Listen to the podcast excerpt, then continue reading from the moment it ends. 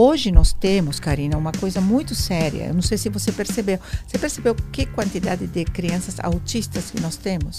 absurdo. O que, que tem sido descoberto? Que tem um autismo que é autismo de telas. Os pais estão levando as crianças no, no neuro com sintomas de autistas, que sintoma, qual é o sintoma de autista?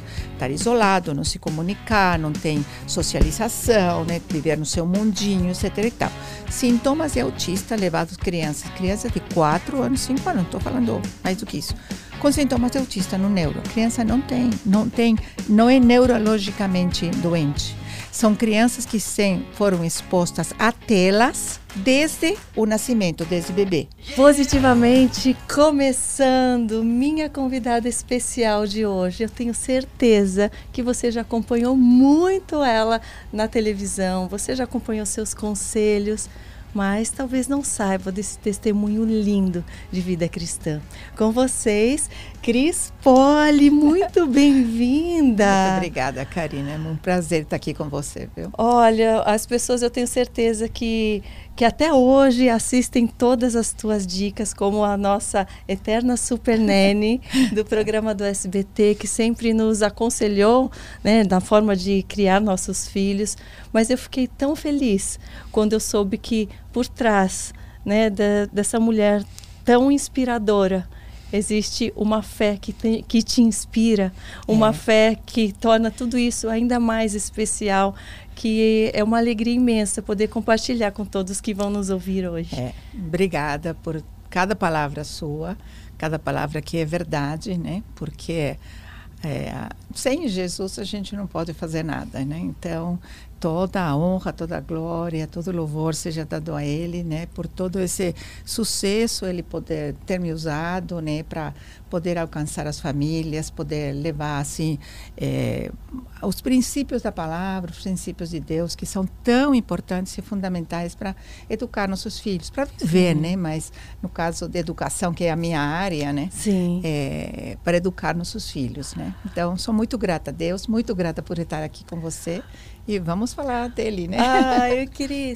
E olha, você que é nascida em Buenos Aires. Sim né, veio para o Brasil. Eu quero que você conte desde dessa essa sua mudança para a nossa terra, né? como que foi esse convite, como que se foi algo, se já foi um chamado de Deus naquela época, você entende dessa forma? Você já era convertida naquela época? Então, hoje eu entendo que foi Deus que me trouxe aqui, Sim. mas eu não nasci no lar cristão, nem eu nem meu marido.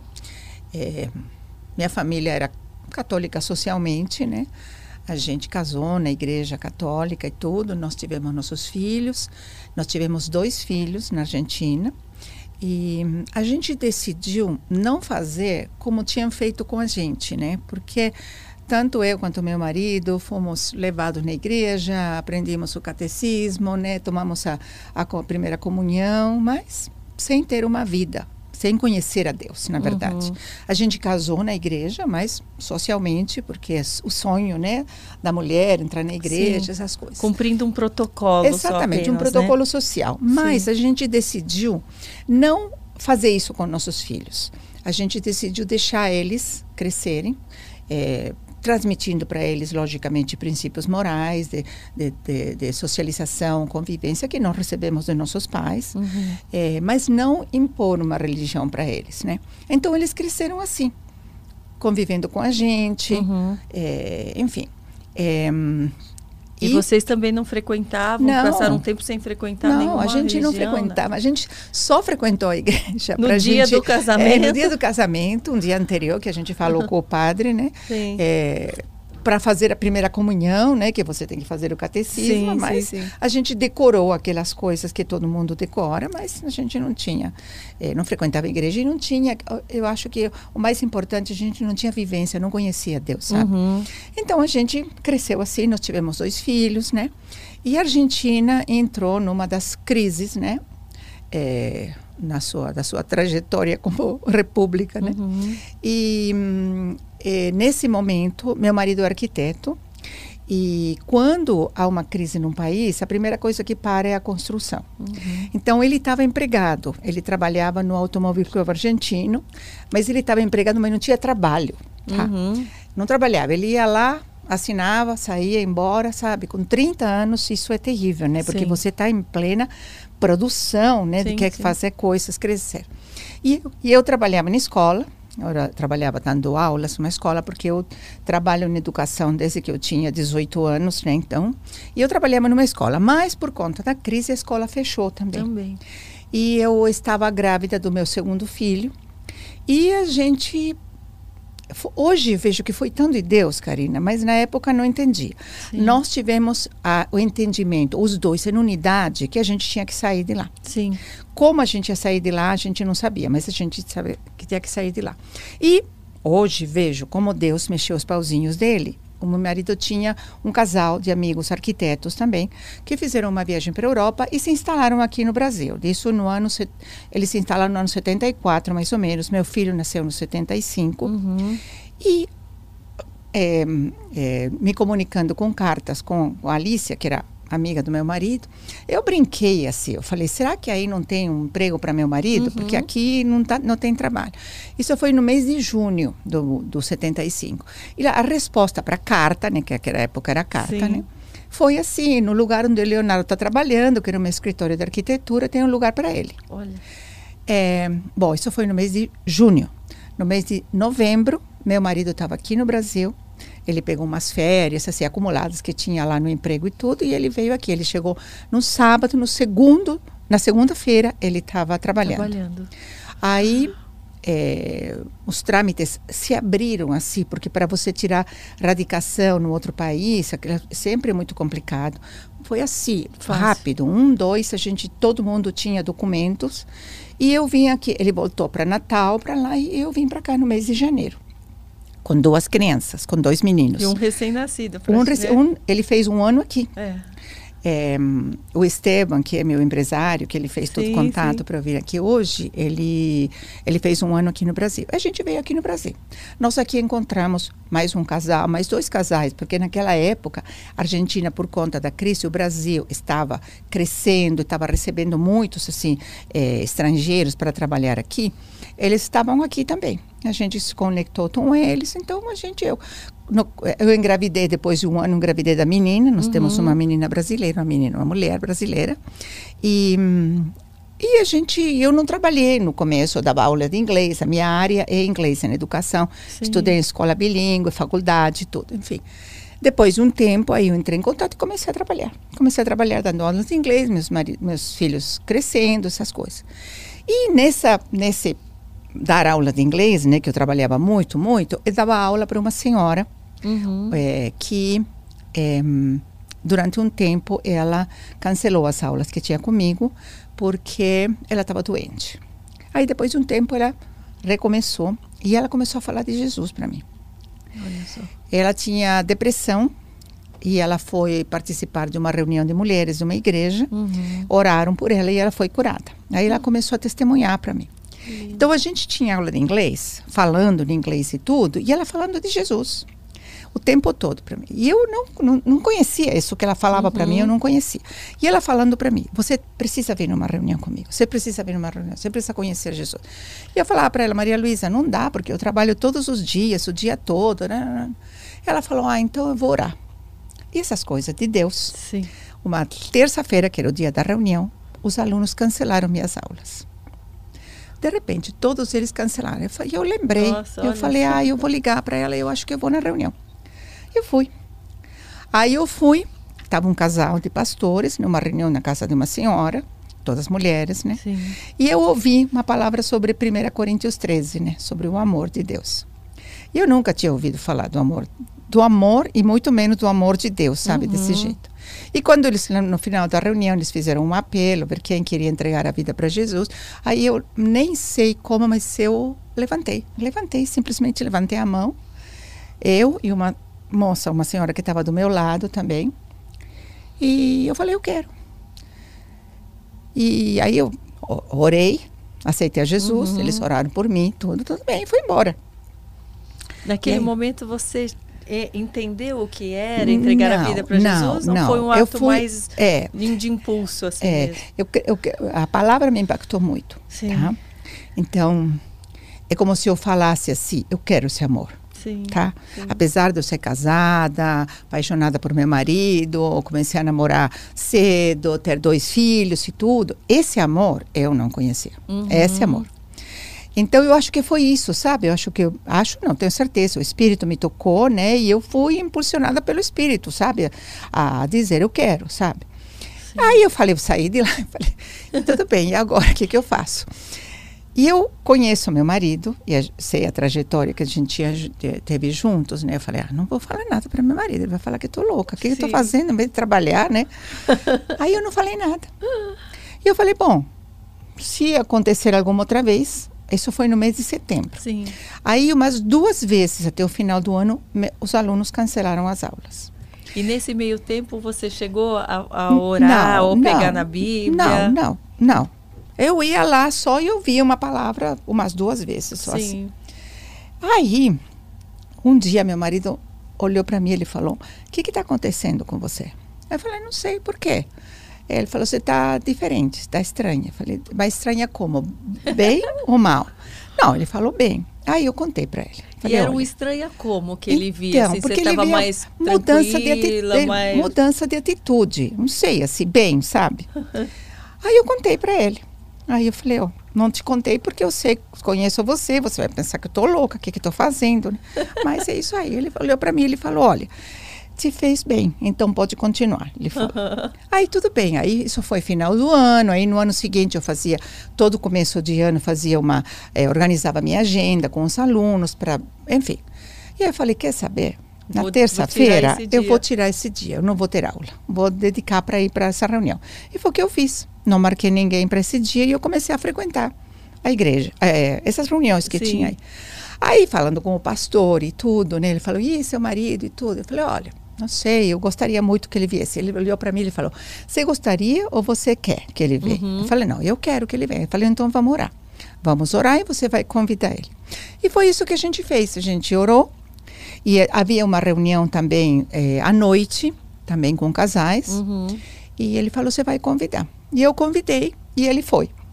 Ele foi e aceitou Jesus na hora também. Ele teve toda uma reação, né? Ele começou a tremer da cabeça aos pés, sabe? O pastor teve que orar por ele e tudo, Sim. mas ele se converteu. A gente começou. A... Nossos filhos eram adolescentes naquela época. Uhum. Bom, e como eles não tinham nenhum conceito religioso dentro deles, eles aceitaram a, a Jesus, entendeu? Porque eles começaram a frequentar a igreja, eles vinham que a gente ia, e você sabe, aquilo que a gente que, que os filhos veem nos pais, uhum. sabe? Esse exemplo, o referencial. Aí eles foram e eles se converteram. Ele era adolescente, os três aí Deus começou a trabalhar na nossa vida, a gente começou a aprender a palavra, a gente começou a se vincular, a igreja tinha um ministério com jovens muito forte, eles foram super acolhidos, sabe? E foram direcionados e a gente foi crescendo, né? E então, o, quando você conhece a palavra, eu vi, porque essa palavra que Deus dá para Abraão, deixa tua parentela e vem para uma terra que eu vou te mostrar, uma terra que eu não conhecia. Uhum. Porque apesar de ser eh, vizinhos, né, a gente não sabia muito pouco do sim, Brasil, né? Sim. Falava nada, né? Obrigada e olha lá, né? E os três primeiros meses, eu que tinha crescido assim bilíngue e tudo mais, para mim era muito difícil não saber falar português. Então, Sim. quase que eu não queria sair, né? Com vergonha Porque de vergonha, sabe? Então, a gente foi indo, né? E Deus foi trabalhando e... Enfim. Você sentiu é, aquele peso assim da solidão, né, com essa mudança? Você acha que foi isso que fez te buscar mais a Deus nesse momento de, de mudança, de transição? Olha, pode ser, né? Porque não é fácil você deixar, né? É, os pais, os sogros, os tios, sabe? Tudo, né? As crianças, o meu filho mais velho sentiu muito também. Os sabe? hábitos, os locais, é, tudo, é, né? É, é diferente, sabe? É. Mesmo sendo um país vizinho, é totalmente diferente. Então você tem um período que é, é, uma adaptação a esse meio estranha, né? Porque você precisa se é, entroçar no lugar onde você está morando, mas ao mesmo tempo você não quer deixar as raízes, né? Uhum. Então tem aquela aquele jogo de cintura, sabe? Que você adopta, adapta, a, se adapta às circunstâncias, à nova vida, nova terra, nova comida, etc e tal, mas ao mesmo tempo você quer segurar naquilo uhum. lá, né? Então, eu não sei Pode ser. É que a gente se encontrou com amigos também argentinos Sim. desde o começo. Desde o começo. Esses amigos foram é, aos poucos convertidos não, ou não? Incrível. E como né? que foi essa convivência? Assim? Então, a, a convivência. Quando a gente entrou na igreja, então, eu, eu, eu, vim com meu filho mais velho, tinha três anos. O segundo ele fez um ano aqui uhum. e um ano depois eu engravidei da minha filha. É, eles se, se, converteram, a gente se converteu quando eles eram adolescentes. Uhum. Então passou bastante tempo que a gente Sim. conviveu com esse pessoal, com as famílias, tudo, a gente super amigos, tudo, Sim. né? Criou-se um reforçou o laço, né? Exatamente, né? reforçou, sabe? Você se sente de poder falar a tua língua, sabe? Sim. Falar das coisas que você viveu lá. Uma das, das minhas amigas tinha trabalhado comigo na, minha, na mesma escola também. Então, tinha muita coisa assim que nos ligava, né? Mas quando a gente entrou na igreja, a gente começou a se relacionar com a igreja. Lógico, como eu te falei, a igreja tinha um ministério de jovens muito forte. As crianças foram acolhidas super bem, a gente também se entrosou, porque a gente começou a participar de tudo, porque era tudo novo para a gente. Uhum. E não era só para mim, era para mim, para meu marido, para era toda sim, a família. Sim. E a gente foi se afastando naturalmente, porque essas pessoas não quiseram vir. Sim. Convidamos, vieram, ouviram, mas sabe, não quer, não quer. E você Sim. naturalmente vai fazendo amizade aqui e vai deixando aquilo lá, sim, entendeu? Sim. Porque você tem coisas em comum agora com essa com essas pessoas que fazem parte dessa família, né? Sim. E aí a gente se, acabou se sentindo em família, sabe? Sim. Porque é exatamente isso que acontece com a família de Cristo. Você é, é recebido, você tem, você fala da mesma coisa, você tem os mesmos princípios. É, você tem o mesmo pai, você tem o mesmo Senhor, sabe? Então, o Espírito Santo habita em você, em mim, meu marido, meu filho. Então, por isso a importância, né, de, de frequentar uma Exatamente. igreja. Hoje em dia fala-se tanto, ah, mas nós somos a igreja, a gente pode ficar só na nossa própria casa. A gente pode ter um encontro, sim, e a gente deve ter esse, deve. esse momento de oração no secreto e tal. Mas é, a gente se fortalece tanto quando Muito. a gente está em comunhão claro, com lógico. os nossos irmãos, quando a gente está né, congregando chegando, é, é, é, faz toda a diferença. Faz, faz toda a diferença. Eu creio que o tempo de intimidade com Deus, individual, é muito importante.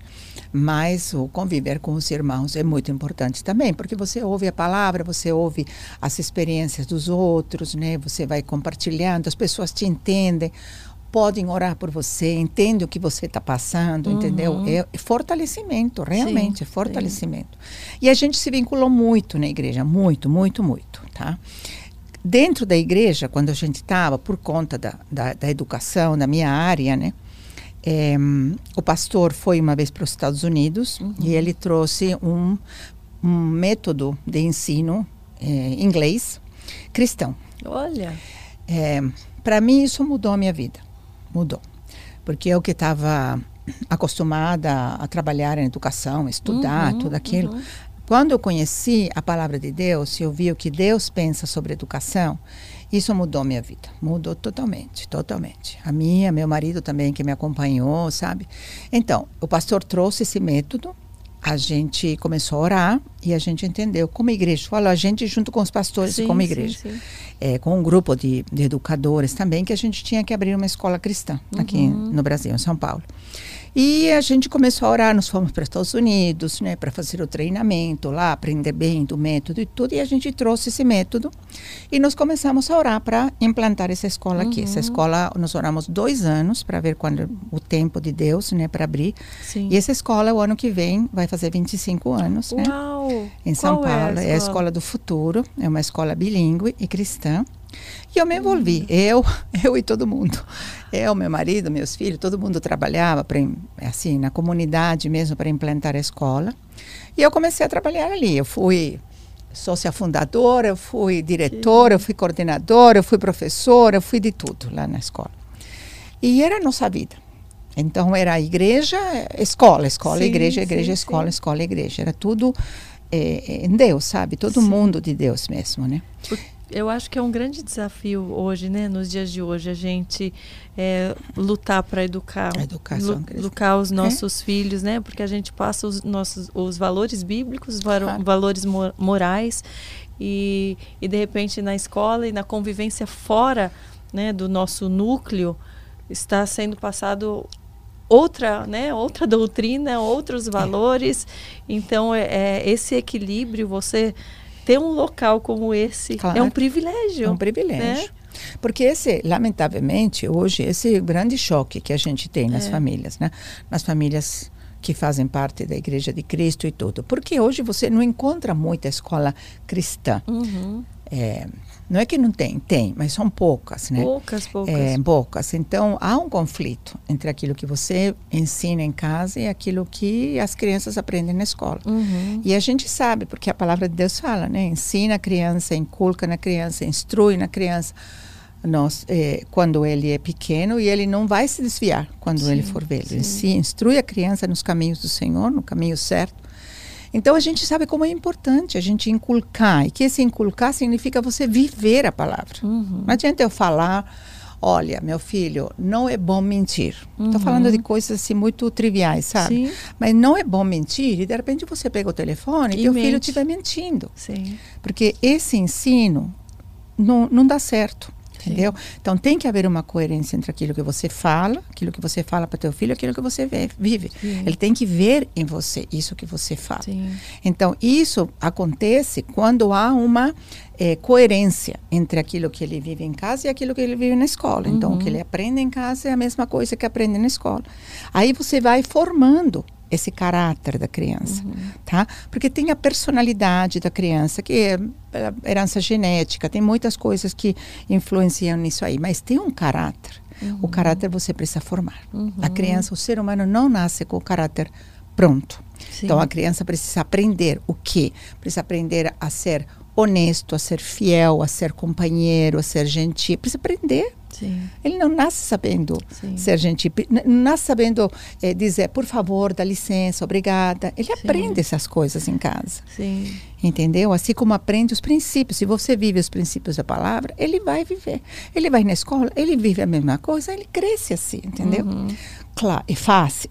Não, não é fácil. É bem complicado, bem complicado. Até porque eu vejo assim que às vezes há uma eu ia falar preguiça, mas às vezes falta de interesse, ou falta de tempo, ou falta de prioridade dos próprios pais de conhecerem a palavra para depois claro. colocar em, em prática, claro. né? Então, sem ter uma uma bagagem sólida, um conhecimento sólido, fica ainda mais difícil. Claro. Né? Coisas básicas, como você falou de, de não mentir, né, hoje em dia se tornou algo corriqueiro. Sim, ah, posso mentir a mentirinha branca, mentirinha. Sim, não né? existe isso de cor de mentirinha, né? Porque quando você conhece a palavra, você vê que não existe isso. Não existe, entendeu? é o princípio realmente. Entendeu? E a criança, ela é uma esponja. Total. É, é, Total. É, é impressionante como a gente vê.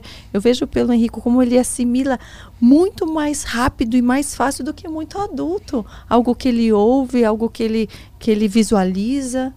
A criança aprende, o ser humano aprende muito mais para aquilo que ele vê do que aquilo que ele ouve. Sim, sim. Então, aquilo que ele vê em você, no pai, nos avós, isso vai impactar ele, vai influenciar ele muito mais de tudo que você possa falar para ele. Sim. Porque ele vai analisar você. Eu te falo isso porque a gente já teve casos na escola de crianças que foram crianças, estou falando assim de casos que eu me lembro agora, nove anos, dez anos, que foram confrontar a professora falando, você está ensinando tal coisa, mas você não está aplicando tal coisa. Olha só. Então, ele tem ele, ele se torna muito assim é, é, rápido mentalmente uhum, ele uhum. consegue analisar você entendeu uhum. criança é mais inteligente do que a gente pensa uhum.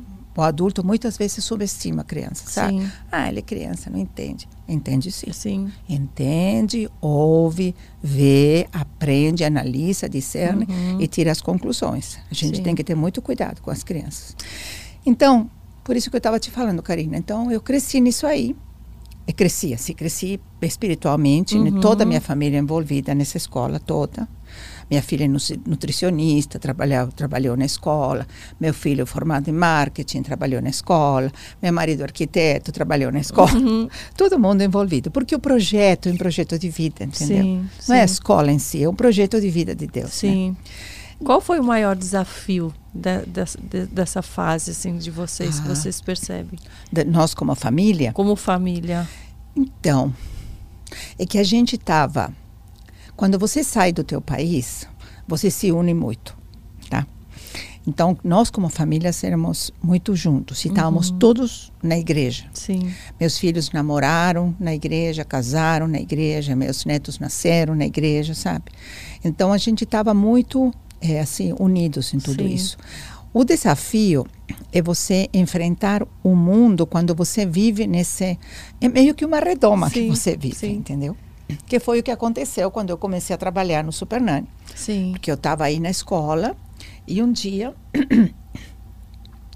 a presidente da escola, que é a pastora da igreja, ela veio, ela falou: Cris, o SBT quer te convidar para fazer um programa de televisão. E como que veio Falei, eu, do nada esse programa convite? de televisão? Bom, depois eu fiquei sabendo. O SBT comprou os direitos de produzir esse programa Sim. aqui, o programa originalmente um programa em inglês. Sim. E eles trouxeram o programa, mas eles não tinham ninguém para fazer o papel de Super Uhum. Então eles começaram a fazer testes, fizeram testes com médicos, psicólogos, artistas, com todo mundo, e eles não encontravam o perfil. E, é, e não era a sua especialidade, não. né? Era você estava porque eu achei que você, né, cuidava não. dessa área, era da área de, de, línguas, né? Então. Então, mas a gente trabalhava, como é uma escola cristã, também a gente trabalhava todos os princípios e a gente fazia um trabalho muito parecido com o que a gente, com, com que eu comecei a fazer no Super Nani, com as famílias. De aconselhamento. Aconselhamento, porque ah. as famílias não eram todas famílias da igreja, mas as famílias acabavam se convertendo através dos filhos, então começava esse trabalho de, de aconselhamento, de orientação com Sim. as famílias, com os filhos, etc. Então, aí eles entenderam depois de muito tempo que eles tinham que procurar entre educadores, pessoas que tivessem contato com crianças, claro. que soubessem lidar com crianças. E começaram a procurar em escolas. Aí você vê como Deus age, porque imagina a quantidade de escolas que tem em São Paulo. Né? Então, né? então eles chegaram na escola onde eu trabalhava. Aí eles falaram, e, e a, a, a pastora achou que eu podia ter o perfil para fazer isso. Aí eles me convidaram para conhecer o programa. Eu não conhecia o programa, me interessou exatamente por isso, uhum. pela proposta do programa. Aí eles, eles falaram: bom, a gente quer contratar você. Gente, ah, não, a gente vai fazer um teste com Sim. você. Eu falei, tá bom. E como que era ah, o teste? Então, como teste. foi o teste? Imagina como foi o teste. Aí eles me levaram e falaram, olha, você vai numa casa, eles me mostraram a situação, era um uhum. casal. Nesse momento estava só a mãe, o pai estava trabalhando, com duas crianças pequenas. Eles falaram, olha, está com esses problemas de obediência, não, não, não, não, passaram todo assim as, as dificuldades e falaram, agora você resolve. Agora você vai lá. E me deixaram lá dentro, uma tarde. Aí eu fui falando, fui vendo e tudo, fui dando umas orientações e tudo, e resolveu o problema. Por isso, como você vê Deus em tudo isso, né? é. né? Aí nós saímos de lá, e a diretora externa que estava comigo ligou para o SBT e ele falou: Olha, nós já temos a Supernani. Aí eles falaram, eu quero te contratar, a gente quer te contratar. Aí eu falei, bom, tudo bem, só que deixa eu falar algumas coisas, sim, uns inconvenientes sim, sim, que, eu, que, eu, que eu entendo. Primeiro, eu sou velha já, eu tinha 60 anos quando me chamaram para o Supernani. Tem isso... gente muito mais jovem do que eu que pode fazer isso. Segundo, eu não sou brasileira. Então eu tenho sotaque, eu não falo uhum. 100% bem português, estou falando para televisão. Sim. E terceiro, eu não sei nada de televisão. Nada, nada, nada. Aí eles me olharam e falaram: tá, tá bom, bom, mas a gente quer você de qualquer jeito. Falei: então vamos lá. Aí eu falei com meu marido, falei com as crianças também. E eles falaram: mãe, vai embora, né? Uhum. Deus está te chamando, vai. E eu fui aprendendo. Eu tive que aprender tudo, né? A única coisa, a única bagagem que eu levava era meu conhecimento de educação uhum. e de educação cristã. Você, Só você que orou para saber se era esse caminho certo? É algo que te deu tanta paz que você sabia super que era? paz super paz porque as portas foram se abrindo Sim, muito rápido. Inclusive eu falei com a pastora, eu falei, eu quero, eu quero orar, vou orar para ver se não é uma uma porque um eu estava né? exatamente gente... porque eu estava tão bem lá na escola, sabe? Era isso que eu queria mesmo. Uhum. E ela falou, olha, se for de Deus, ele vai continuar abrindo as portas. Se não, vamos orar um para fechar, é. entendeu? E as portas foram se abrindo, se abrindo, se abrindo. O programa foi ao ar, ele, todo mundo achava, cada programa, cada temporada eram 13 capítulos, Episódio. 13 episódios. E todo mundo achou, inclusive a produção, que teria seria um ano, uhum. digamos, de programa no ar. Só que ficou 10 anos no ar, entendeu? então as, for, as portas foram se abrindo, foi um sucesso, todo mundo ninguém esperava, na verdade. Sim, sim. Então eu senti paz, todo mundo sentiu paz, senti paz, sentiu paz. Meu marido me apoiou, as crianças me apoiou, as coisas foram fluindo, sabe? Eu fui aprendendo. E é... você não falava sobre Jesus, sobre não, Bíblia, porque, nada, não, não podia? Não, porque a produção, a produção não, a direção do Tanto SBT... que quando eu soube do seu testemunho, eu, eu achei que isso tinha acontecido depois. Não. Ah, eu acho que depois que, que ela que terminou o programa, porque isso não era falado, né? Não, porque eles me chamaram. Uhum. E eles falaram, olha, quem é evangélica é a Cris Poli, a Super Nani não é.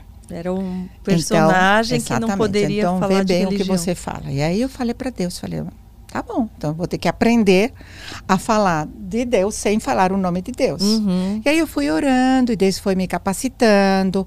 E aí atrás das câmeras eu falava com as pessoas de Deus, aí as pessoas foram se convertendo, as famílias elas umas se ligavam com a, ligavam para as outras, uma convertia as outras. Deus foi fazendo o trabalho dele, uhum. sabe? E eu aprendi a falar os princípios de Deus, o amor de Deus, é, o tempo de qualidade com uhum. os filhos, sabe? O, é, a reconciliação entre os casais, casais que casaram depois do, do, do programa, porque uhum. não eram casados, sabe? Então Deus foi agindo, Deus foi trabalhando uhum. do jeito dele, tranquilo, sabe? Assim, sem violentar. É o jeito de Deus mesmo, sabe? Sim. E então foi tanta paz, foi tanto. Aí eu tive que deixar a escola, porque não dá para conciliar uma coisa com a outra. Sim. Fiquei um tempo trabalhando com os pais, sabe, dando aconselhamento, essas coisas, mas depois eu comecei a viajar começaram a me procurar para fazer palestras, aí eu tinha que viajar, uhum. aí eu, come, eu, comecei a fazer, a escrever livros também, que eu tinha escrito. No, uhum. Então foram todos os desafios que Deus foi colocando na minha Olha. vida, mas Ele na minha frente, segurando na minha mão e me levando. E capacitando, entendeu? né? Capacitando, porque eu falo. Aí a primeira família, agora que você falou capacitando, a primeira família que eu fiz, eu nem sabia. Olha, não tinha experiência. Foi a primeira família. A gente foi. Era um caso de uma menina de quatro anos que ainda mamava no peito, sabe? Bom, enfim, Deus foi agindo, foi agindo. Terminou o programa. E na despedida, a família veio com umas flores, sabe? Uhum. Assim, e um cartão. Eu fiquei sabendo nesse momento que a família era do Senhor. Olha, me emociona só de, só de lembrar. E estava escrito no, no cartão assim: Deus não escolhe os capacitados, Ele capacita os escolhidos, sabe?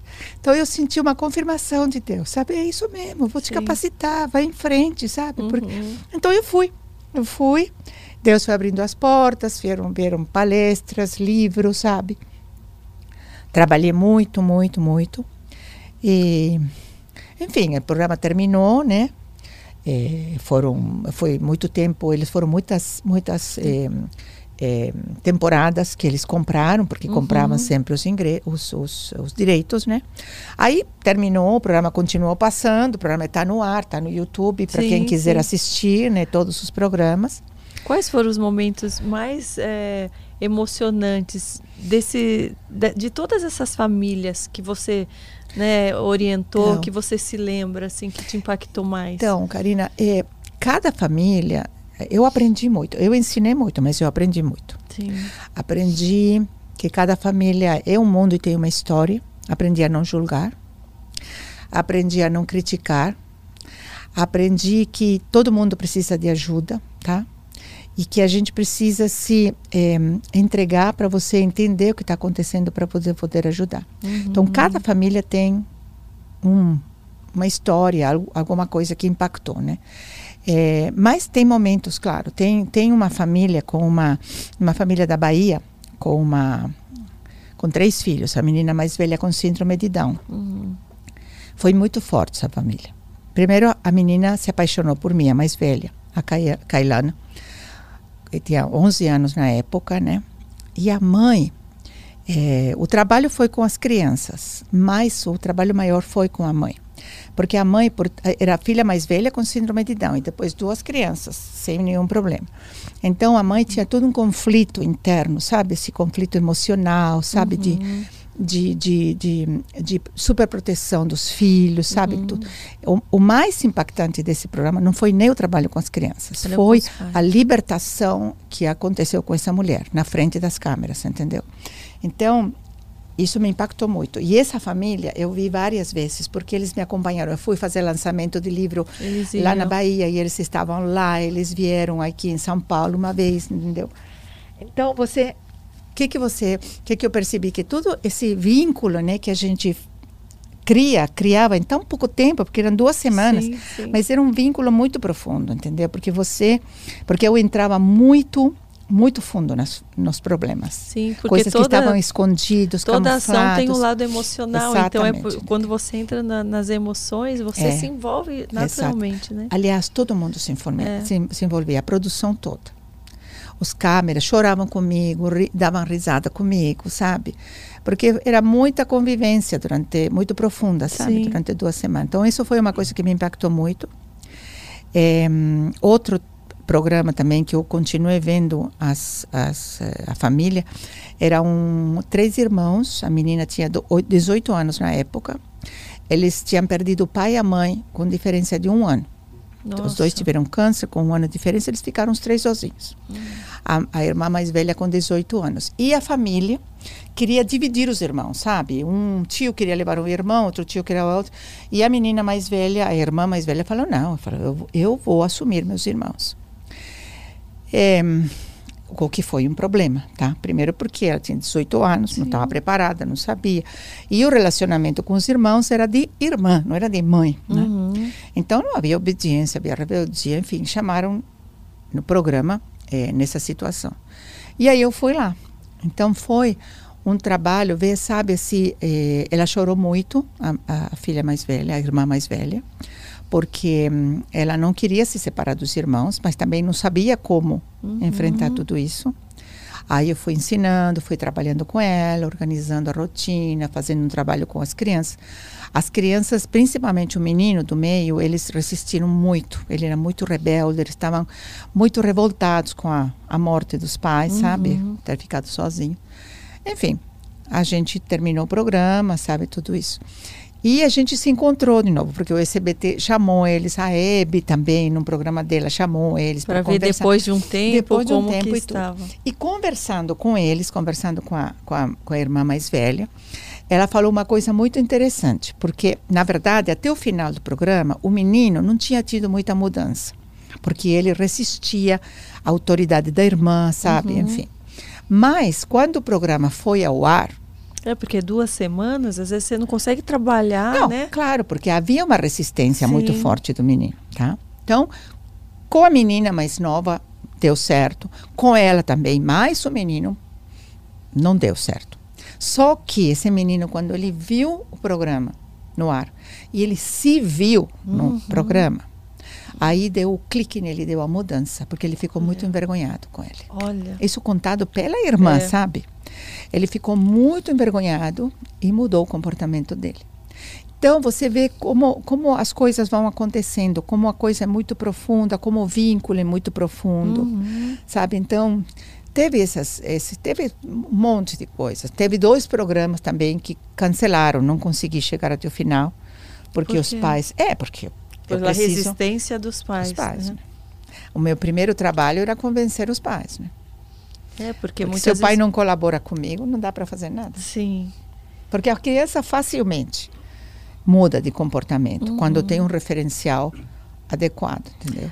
É, hoje, né, passando por todas né, essas famílias e todos esses casos, você percebe que é, todo mau comportamento né, do, dos filhos tem a ver com, às vezes, é, com, com a educação que os pais dão? Claro, Ou é algo que ah, a pessoa já nasceu assim, diferente, um é já mais calmo, outro já é mais irritadiço? Não, eu creio que, como eu falei para você, tem uma questão de personalidade. Então, tem crianças que são mais agitadas, mais quietas, mais introvertidas, mais extrovertidas. Isso já é natural uhum. da criança. Mas quando a gente vai falar de um comportamento, sabe, de um comportamento de desobediência, de resistência às mudanças, isso tem a ver. Eu não quero que os pais que estejam assistindo isso sintam que eu estou colocando culpa neles. Uhum. Não é uma uhum. questão de culpa. Que ninguém faz a coisa errada de propósito, claro. entendeu? Só que cada um, cada pai traz com si uma carga, uma carga, uma história. Uhum. Você tem uma história, o pai do teu filho tem outra história. Entendeu? Eu tinha uma história, meu marido tinha outra, meus filhos, entendeu?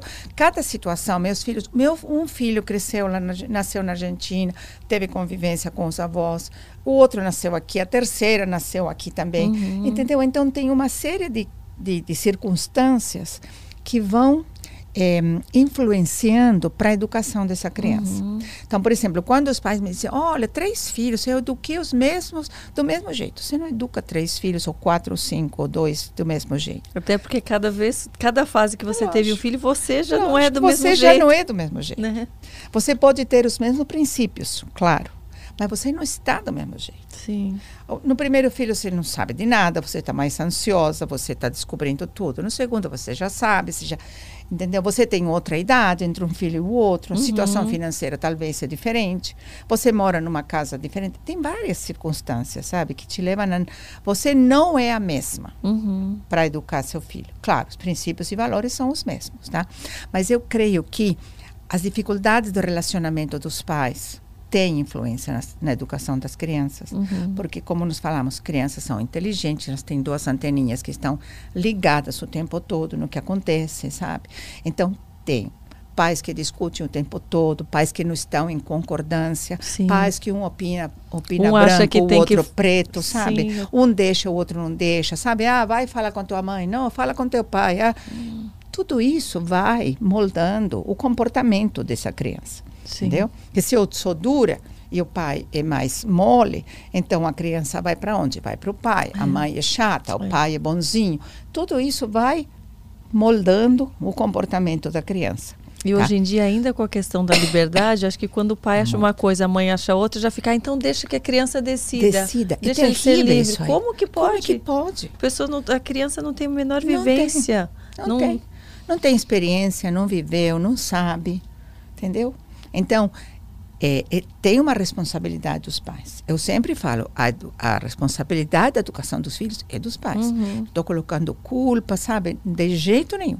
Mas há uma responsabilidade. Uhum. Então, quem que tem que mudar? Eu quero mudar esse comportamento do meu filho. Não me agrada. Primeira coisa, dá uma olhada para esse filho para ver se esse comportamento não tem a ver com alguma coisa tua. Uhum. Entendeu? Por exemplo, eu não gosto porque meu filho mente.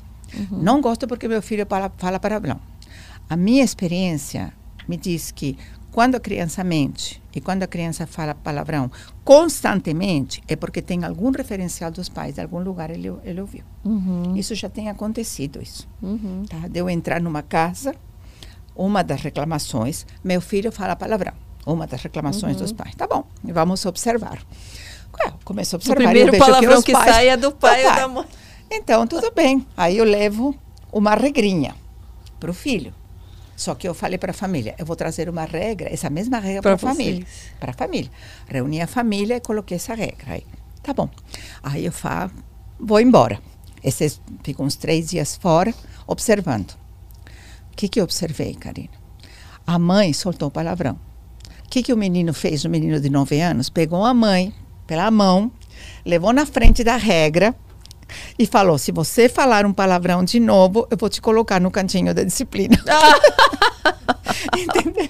Então, não adianta eu querer mudar minha criança se eu não mudo a mãe e o pai. Sim, entendeu? Sim, sim. Então, meu primeiro desafio era exatamente esse: uhum. convencer, mostrar para o pai e a mãe que eu fazia isso sempre com o computador, mostrar as filmagens, né?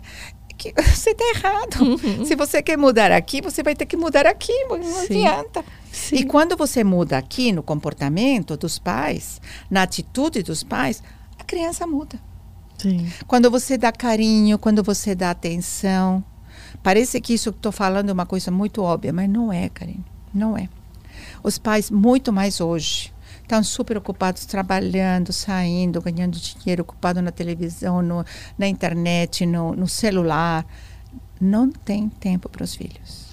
Hoje em dia são os desafios são muito maiores, né? muito, né? Muito. Existe muito mais proposta, muito mais de, formas de muito se desviar, distração, distração. distração.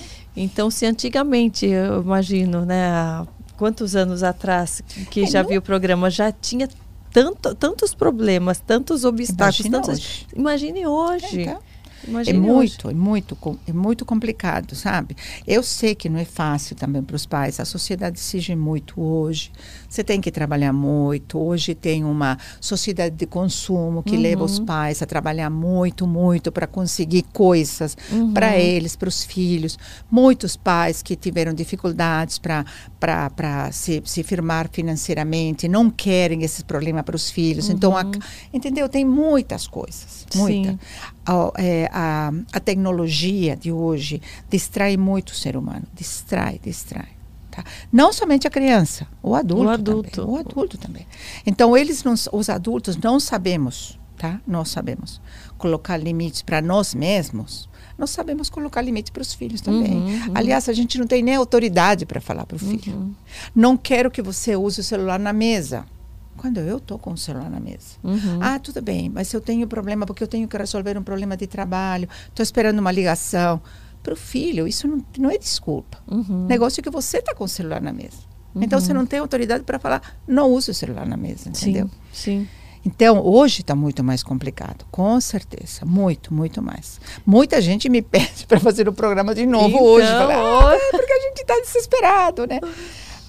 Você dizer, percebe os pais hoje ainda mais, mais desesperados? Mais, mais. Ou a, ou, Não, ou a grande maioria a, a, tão iludidos também, tão perdidos, né, mais perdidos até do que os filhos, que às vezes nem percebem né, Mas que eles são a causa de muitas coisas. Podem perceber, podem não perceber na hora, mas eles não gostam das consequências que tem. Sim. Então aí eles olham para trás e falam, não sei o que fazer. Que, Olha, hoje nós temos uma quantidade enorme de suicídios, gente. É um absurdo. Tem crianças se suicidando. Sim. E o pai fala: O que aconteceu com meu filho? Eu é, dei meu filho era maravilhoso. Era uma maravilha. Agora, para uma criança, ou uma adolescente, ou um ser humano, mas estou falando de adolescentes, gente. Sim. É, se suicidar, o negócio tem que estar tá muito ruim. e o pai não percebe isso. Uhum. Será que você não percebeu alguma Sim. mudança no comportamento do teu filho? Sim. É que não há, não há diálogo. Sim. Não há diálogo. É, eu vi é, essa semana até uma postagem de, de uma pregação até falando da questão do tempo de qualidade, né? Que ficou né, tudo resumido, ah, o que importa é o tempo de qualidade, o tempo de qualidade. Só que o tempo de qualidade é um tempo, não é uns cinco minutos, quatro não, minutos. Não é. E hoje em dia, eh, muitas pessoas, por trabalharem tanto, às vezes por se dedicarem tanto a, outro, a, a outras coisas esquecerem do papel principal de ser pai, de ser mãe, é, acabam reduzindo o tempo né, dos filhos há, há pouquíssimo tempo. Né, com a desculpa de não, é, esse é um tempo de qualidade, mas eles precisam mais do que isso. Mas né? o tempo é você gastar tempo é, com teu filho. Sim. Sabe o que tem acontecido? Que eu vi muito naquela época, e eu vejo hoje também, a terceirização da educação dos é, filhos. É. Então, hoje, quando a escola começou, no ano 98, é, a escola era bilíngue, período integral não tinha praticamente escola, tinha poucas escolas de período uhum. integral. Hoje tem muitas escolas de período uhum. integral por causa da necessidade das famílias. Sim. Então eles colocam o filho na escola, fica o dia inteiro na escola, tá? E eles é, não têm vínculo com essas crianças, uhum. porque chega da escola, eles estão cansados, têm lição para fazer, os pais voltam trabalhados, então sabe, é, cansado do trabalho, então não tem esse tempo de qualidade, uhum. não tem tempo sabe? E naquela época já não tinha. Uhum. Hoje menos ainda.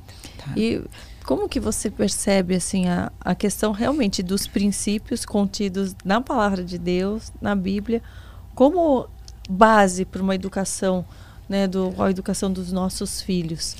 Bom, eu acho que é fundamental isso aí, porque quando você estuda a palavra, quando você é o que eu te falei, quando eu conheci a visão de Deus sobre educação mudou minha visão de educação.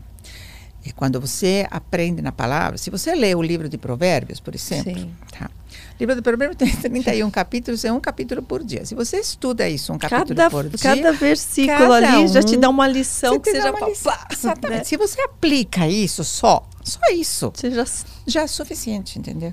Porque te fala de relacionamento, te fala de sabedoria, te fala de como é, educar seus filhos, como discipliná-los. Você encontra tudo num livro na uhum. Bíblia, entendeu? Então, quando eu faço as palestras, eu faço, eu falo para as pessoas, para os pais. Eu falo, gente, leia o livro de Provérbios. Vai te levar um mês só. É um uhum. capítulo por dia, só.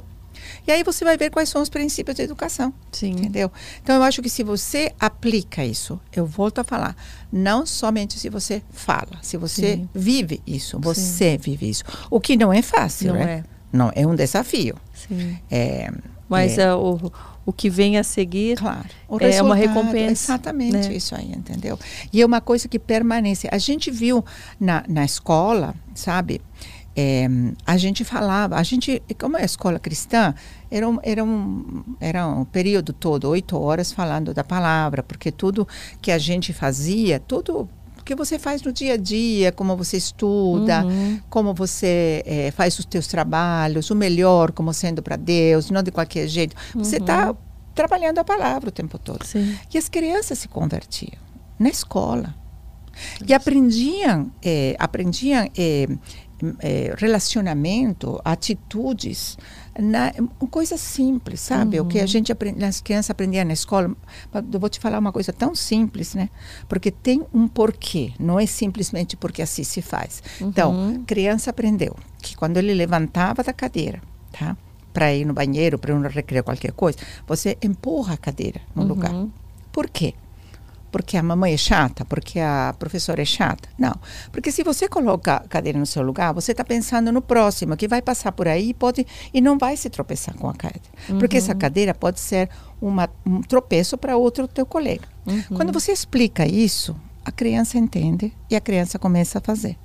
E a gente tem vivido isso que até até a gente, eu, meu marido, meus filhos, tudo. Quando a gente levanta hoje, depois de um tempão da cadeira, a gente coloca a cadeira que no bom. seu lugar, em qualquer lugar. Na tua casa, no restaurante. Por quê? Porque você aprendeu o princípio, que é um princípio bíblico. Eu Sim. pensar em você. Sim. Entendeu? Sim. Não é simplesmente eu ser chata. Entendeu? Então, quando você vive isso, você vai sendo transformado. Sim. As crianças aprendiam isso na escola, levavam para casa uhum. e passavam esse princípio de respeito pelo próximo para os pais. Sim. Sim. Entendeu? Essa é a transformação. Assim a gente vive os princípios de Deus. Sim. Entendeu? Então, se eu tenho que amar o próximo como a mim mesmo, tá? Não é fácil eu amar o próximo. Eu, eu amar você, que eu acho você super fofa, sensacional, inteligente, ótimo. E aquele outro que pisa no meu calo, Sim. sabe? Aquele outro que me perturba, Sim. aquele outro que. Que é aquilo que você falou, que o mais difícil é você conviver com um mundo que não pensa exatamente, igual a você. Exatamente. E para a criança também, né? Claro. Porque ela tá lá, ela tem aquele princípio, ela tem aquele ensinamento. Daí ela vê todos os amigos fazendo tudo diferente. Para ela, para que ela não se sinta um peixe fora d'água, ela precisa não é ter é aquilo muito, muito sólido, enraizado. entender muito o porquê exatamente, daquilo, né? Exatamente, exatamente. Porque senão ela fala, ué, mas se de 10 pessoas, 9 estão fazendo assim, será que não sou eu é. o, erro? Exatamente. Né? E o mundo está colocando essas regras, né? subvertendo né, todos os princípios justamente para que aquela pessoa que está agindo certo se sinta o peixe fora d'água, o erro, o que está seguindo a palavra, mas que, que isso daí é uma besteira. E, é. e não só na criança, no adulto, no também. adulto também. Quantos cristãos que estão se calando, que estão né, é, se esfriando na fé, porque, porque falando, ó, poxa, ó, todas as outras verdades estão tomando conta, então se eu me pronunciar, eu vou ser apedrejado, deixa eu ficar aqui no meu claro. cantinho. E esse ficar no cantinho, é, a gente se enfraquece, claro, né? Claro, lógico, né? É exatamente isso. É, é você, é, isso é muito forte, sabe, na adolescência também. Porque a adolescência é uma fase que precisa se sentir em grupo, né? Ele precisa ser aceito. Tá? E é um momento que ele começa a conviver intensamente com os outros, uhum. entendeu? Então, você vê os adolescentes, eles, todo mundo usa boné, todo mundo para trás, todo mundo esses, esses, casacos compridos, tudo. Por quê? Porque eles são todos iguais, então eles não são criticados. Uhum. Quando você vem para isso, para os princípios, acontece a mesma coisa. Uhum. E os outros começam a falar, ah, você é boa, imagina, você acredita nisso, olha, todo mundo. E eles mesmos falam, ah, mãe, mas todo mundo faz isso, uhum. tá? Então, o todo mundo mundo faz isso, é o que te leva a você abrir mão desses princípios, se eles não foram vividos realmente em casa, uhum. e você adotar os princípios do mundo. Sim. Não é fácil, é uma luta, tá? Mas eu creio que nós, como pais, temos essa responsabilidade. Eu tenho um filho e eu, o que, que eu faço com meu filho? Porque a gente vai ter que prestar contas depois, sabe? Sim. Eu te dei um presente. Sim. O que, que você é fez só... com esse presente, entendeu? O que, que você fez? É. Porque a palavra fala que cada filho é um presente de Deus. E que os filhos são como flechas na mão do arqueiro. Então, o arqueiro, você tem que, tem que saber o alvo. Se uhum. ele não aponta para o alvo, e ele não faz todo esforço, sabe, para puxar o arco e tudo, para lançar nesse, nesse lugar, ele erra e pode machucar os outros. Né? Sim. Então, é uma responsabilidade enorme. Nunca foi fácil educar filho, mas cê, hoje está mais complicado. Você tá? sabe que eu voltei agora de viagem e eu vi algumas construções mesmo bem antigas, né? De, de antigos castelos e tal. E, e, e você vê o, o local onde fica o arqueiro, que tem uma frestinha que é mínima, mínima, assim, que você pensa, ah, mas o que, é isso? É só para passar a luz? Não, é, o arqueiro fica atrás e ali ele tem aquela aquele espacinho para acertar o alvo. É. Realmente, ele não sai atirando para todo lado. Sai, ele é. tem um espaço que é milimétrico ali é. para ele ter o alvo, para ele se direcionar. Um, um, um, feixe de luz. E é, e é, nesse feixe que é estreito, que é o caminho estreito de Deus, claro. que é o que a gente tem que seguir. Realmente, se a gente deixar aquilo muito aberto, vai ser muito mais difícil acertar exatamente. o alvo. Exatamente, você é. não acerta o alvo, entendeu? E essa fresta que você está falando é exatamente o princípio de Deus e a palavra de Deus. É. A própria palavra fala que a porta é estreita. É. Quer dizer, é. o caminho é apertado. Não é fácil, né? Não é fácil. Mas é um desafio que eu acho que Quer dizer, não é fácil, mas é possível com Jesus. Sim. Por... Sem Jesus não dá, né? Sim. Sem Jesus não dá. E, e eu percebo que às vezes o fato da gente falar que não é fácil, algumas pessoas ficam mais temerosas ainda uhum. de, de seguir claro. o caminho é. do Senhor, de falar, ah, mas não é fácil, então, ai, deixa como tá, que assim eu não me preocupo, claro. eu não penso. É. Só que a, as consequências da gente não tomar uma decisão, da gente não tomar para nós essa responsabilidade, são muito graves. Muito a graves. gente vê assim é, crianças, adolescentes se tornando adultos completamente perdidos, perdendo suas vidas muitas vezes pela negligência dos pais. Então, por mais difícil que seja, o Senhor está com a gente. Claro. Ele vai capacitar, ele vai dar entendimento, ele vai dar o caminho para aqueles que buscam, para aqueles que procuram. Então, eu quero aconselhar vocês que estão em casa para que não tenham medo de, de conhecer a palavra de Deus e de tê-lo como seu maior aliado, porque é Ele que vai fazer com que as coisas vão dando certo na nossa vida, por mais desafiador que seja. Né? Então, às vezes a gente acha que vai se tornar, né, o fardo vai ser mais leve se a gente não se preocupar, é mas é o contrário, é o contrário porque é uma preocupação que vem aliada a quem pode resolver essa é, preocupação. É que a gente não consegue. Exato. Porque exatamente o que a gente está falando, os apelos, as distrações do dia a dia são muito grandes. É. Entendeu? Então a gente pensa que vai conseguir resolver, mas não consegue. Sim. Então tem um, só, um caminho só, né? A palavra fala isso, né?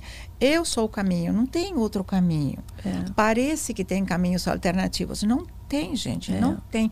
E isso que a gente está falando, eu queria falar também para quem está ouvindo, não é para vocês, pais, se sentirem com uma culpa. Tá? Sim. Tá? Não é para se sentir com uma culpa. É para você entender a responsabilidade e, e o amor com que Deus nos deu, os filhos, para que nós pudéssemos cuidar deles. Então é uma responsabilidade, mas não uma responsabilidade que é uma carga, porque a própria palavra fala: vem a mim você que está cansado e sobrecarregado. Então, se você está sobrecarregado por problemas financeiros, por problema de relacionamento, por briga, por sei lá, vai para Jesus, uhum. porque com certeza ele vai aliviar. É um alívio que a gente sente, uhum. né, Karina? É um alívio. Não é, não é de palavra, é real. É real, porque Sim. Jesus é real. Sim. Não é uma ideia, não é um, uma filosofia, É. entendeu? É, uma, é um, um ser real. E ele está aí para dividir as cargas. Então, Sim. não é culpa, mas é responsabilidade sim. Sim. Diante de quê? Diante de Deus. Sim. Porque a gente vai ter que prestar conta. E não deixar toda a responsabilidade para o Espírito Santo, Não, né? claro. Que ficar É o Espírito parte dele. Santo agora. É. Ah, então agora eu virei cristão, o Espírito Santo vai resolver tudo por mim. Não é bem assim. Ele vai mostrar, ele vai Ele vai direcionar. mostrar, mas- mas... a gente tem o nosso trabalho, a nossa função, né? Como pai, como mãe, como ser humano. Não tem isso. É, exatamente, porque a, a palavra fala assim: ele chama, ele fala, vem. Eu estou à porta, estou batendo. Sim. Mas quem tem que abrir a porta aí sou eu. É, Então, ele mostra o caminho, quem tem que ir sou eu. é. A porta é estreita, mas quem tem que passar a porta pela porta sou eu. Sim. Então, ele chama, ele faz, ele mostra, ele tem a palavra, a palavra está aí, mas quem tem que ir, quem tem que abrir mão, quem tem que eh, decidir, as escolhas, sabe? Deus tem Uhum. falado ultimamente muito sobre escolhas, sabe? Uhum, O que, que você escolhe? Aquilo que você semeia é aquilo que você colhe. uhum. Então, aquilo que você escolhe, você pode, você pode escolher. Desde o Antigo Testamento, Deus está falando: olha, eu coloco diante de ti a, a bênção e a maldição, Uhum. a vida e a morte. Escolhe, Ele está torcendo para que a gente escolha pela bênção, pela vida, né? Sim, Mas a escolha é minha, sim. entendeu? É de cada um. Então, é como você falou, não pode dizer, ah, eu estou com o Espírito Santo agora. Ele vai falar, é, ele vai te indicar, mas quem tem que ir é você, Uhum. entendeu? Gente- Então, exatamente aquilo que a gente falou sobre quando apareceu o programa. O programa apareceu aí. Eu podia ter falado que não. Podia ter falado que Sim. não. Era uma porta que Deus estava abrindo. Sim. Mas eu podia ter falado, ah, não, imagina, eu prefiro ficar aí na escola, no meu mundinho, sabe? Uhum. Foi um desafio. Mas valeu a pena, entendeu? Sim. Pelo fruto. Sim. Que eu não sabia naquele momento o fruto. A gente não sabe, né? Sim. Mas Você, a gente vai. nesse período, desde que você aceitou né, a, a Jesus, compreendeu a sua palavra, é, você passou por um momento de provação? Assim, Muitos. muito. Porque aqui a gente falando, parece que né, é, é importante a gente falar sobre esses momentos de desafios, porque parece que ah, depois disso deu, foi dando tudo certo, as portas foram se abrindo, mas como você disse, é uma escolha. Todos os É, dias a gente é, tem que escolher, né? Porque nós somos carnais, nós passaremos por aflições, por sofrimentos. Então, eu acho muito importante a gente falar de que forma a gente passa com Jesus, né, com o Espírito Santo nos orientando por essas fases É. difíceis também. Que às vezes é, não é com a gente, é com um familiar, Claro, é com alguém dúvida. próximo. Sem dúvida, mas isso é bíblico também, porque É. Jesus falou, na vida tereis aflições. Então, ele já está advertindo, Avisando. né? Quer dizer, Uhum. não é tudo mar de rosas. Sim. Mas a gente, hoje mesmo estava lendo um devocional sobre isso mesmo, sabe? A gente saber que vai passar por momentos bons e por momentos não tão bons ou ruins até, né? Mas que a gente vai passar tanto por um quanto por outro com Jesus, né? Uhum. Então, é, é, ignorar isso, sabe, é você andar por um caminho errado, por, por uma mentira, né? Uhum. Então a gente vai passar por aflições, mas nas aflições a gente sabe pela própria palavra que a gente é testado na fé, a nossa fé é provada, a nossa fé é fortalecida, cresce, sabe? Então, se a gente passa por Jesus, com Jesus, Uhum. é com Ele. Uhum. Olha, ultimamente eu tenho falado assim: olha, Senhor, é a tua vontade, do teu jeito, Uhum. no teu momento e com você. Sozinha não vou. Sim. Se você vem comigo, É. é- é, eu vou, tá? É do jeito dele, no tempo dele. O que não é fácil. É. Mas a gente consegue superar. Então, você perguntou, a gente passou? Passou, passou. Eu tive câncer, eu fui curada.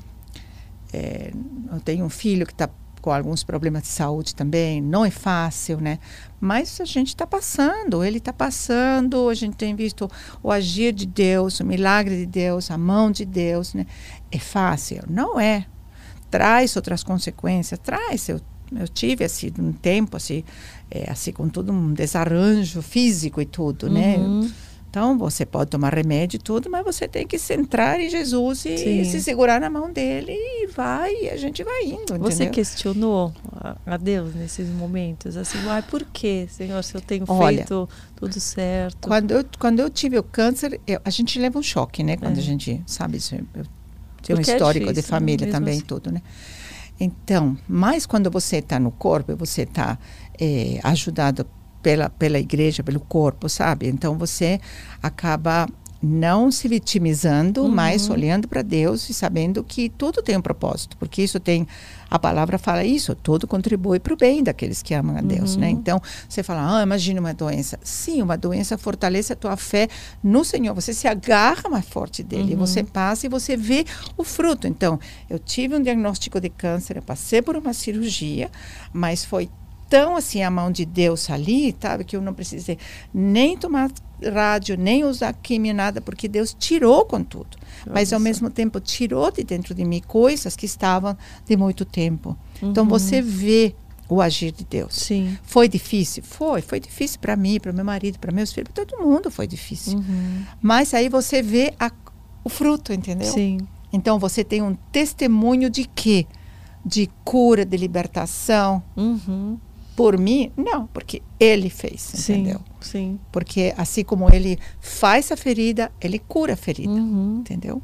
Então, é, se eu não tivesse Jesus nesse momento, nossa, não sei o que teria acontecido, porque quando eu recebi, nossa, foi assim muito ruim, né? Teria muito se entregado ruim. logo, é, você né? Teria é, estaria sei, fraco. Não sei, não sei, sinceramente, não é. sei como teria sido, né?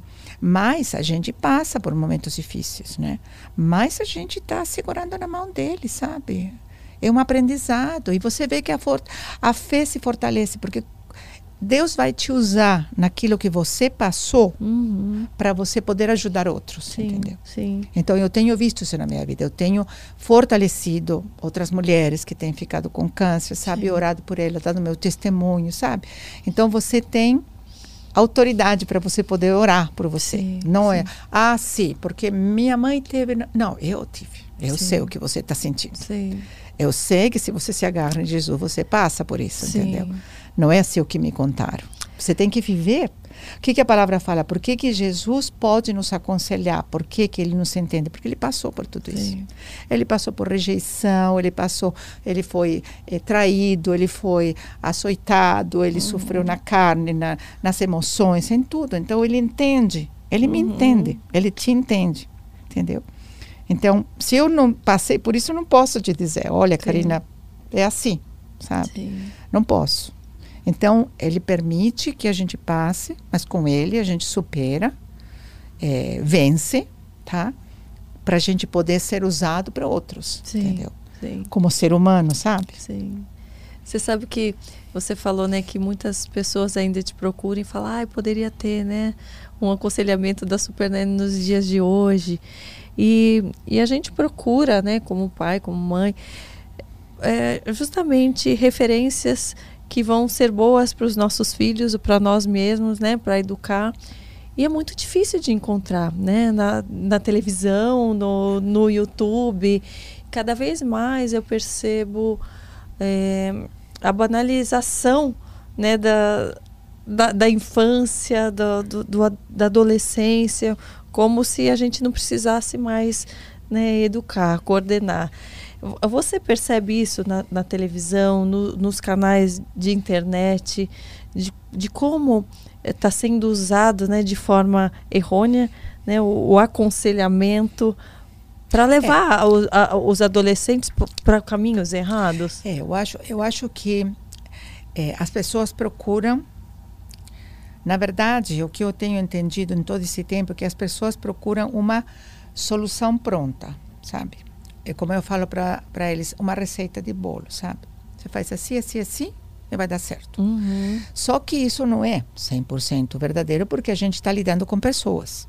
Tá? Uhum. Então, se eu tenho dois filhos e aplico o mesmo método, muito provavelmente vai ser diferente em um do outro. Por quê? Porque são pessoas diferentes. Uhum. Então, eu tenho que é, é, pegar os princípios dessa orientação, desse aconselhamento e aplicar conforme as circunstâncias. Uhum. Por que, que eu estou te falando isso? Porque hoje tem muita gente aconselhando, muita gente dando, é, como se chama, escrevendo livros de autoajuda, uhum. sabe? Que parecem ser receitas mágicas para você resolver uhum. os problemas. Mas quando você não tem a verdadeira, os verdadeiros princípios, a verdadeira intenção de você se é, aproximar da pessoa, você entender e você orientá-la com os princípios certos, a coisa dá errada. Uhum. Então, se eu tenho princípios, eu tenho conceitos do mundo, uhum. eu vou te uhum. aconselhar de um jeito. Uhum. Se eu tenho princípios de Deus, eu vou te aconselhar de outro jeito. Sim. Então, quando os pais me perguntam, me pedem orientação de algum psicólogo, alguma coisa para as crianças, eu tenho muito cuidado com isso. Uhum. E eu tenho muito cuidado também de orientar, em orientar os pais, procurem um psicólogo. Sim. Porque eu vejo, sabe, crianças que estão indo em psicólogos, eh, e hoje os pais estão colocando os filhos em psicólogos, em psiquiatra com 7, 8, 10 anos, gente. Conheço uma menina de 12 anos, 13 anos, que está num psiquiatra, está tomando remédio psiquiátrico. Entendeu? Quanto a solução é uma mudança de, de, de estrutura da família, de uhum. aproximação, entendeu? Então, você tem que ter muito cuidado com isso, uhum. porque você acaba dando remédios fortes para uma adolescente, tá? Que vai trazer consequências lá na frente. Uhum. Então, é complicado isso, né? Porque hoje a, essa, esse conselho parece que as pessoas estão aconselhando, sabe? Uhum. Estão dando autoajuda, faça isso, faça aquilo, tome esse remédio, tome aquele outro.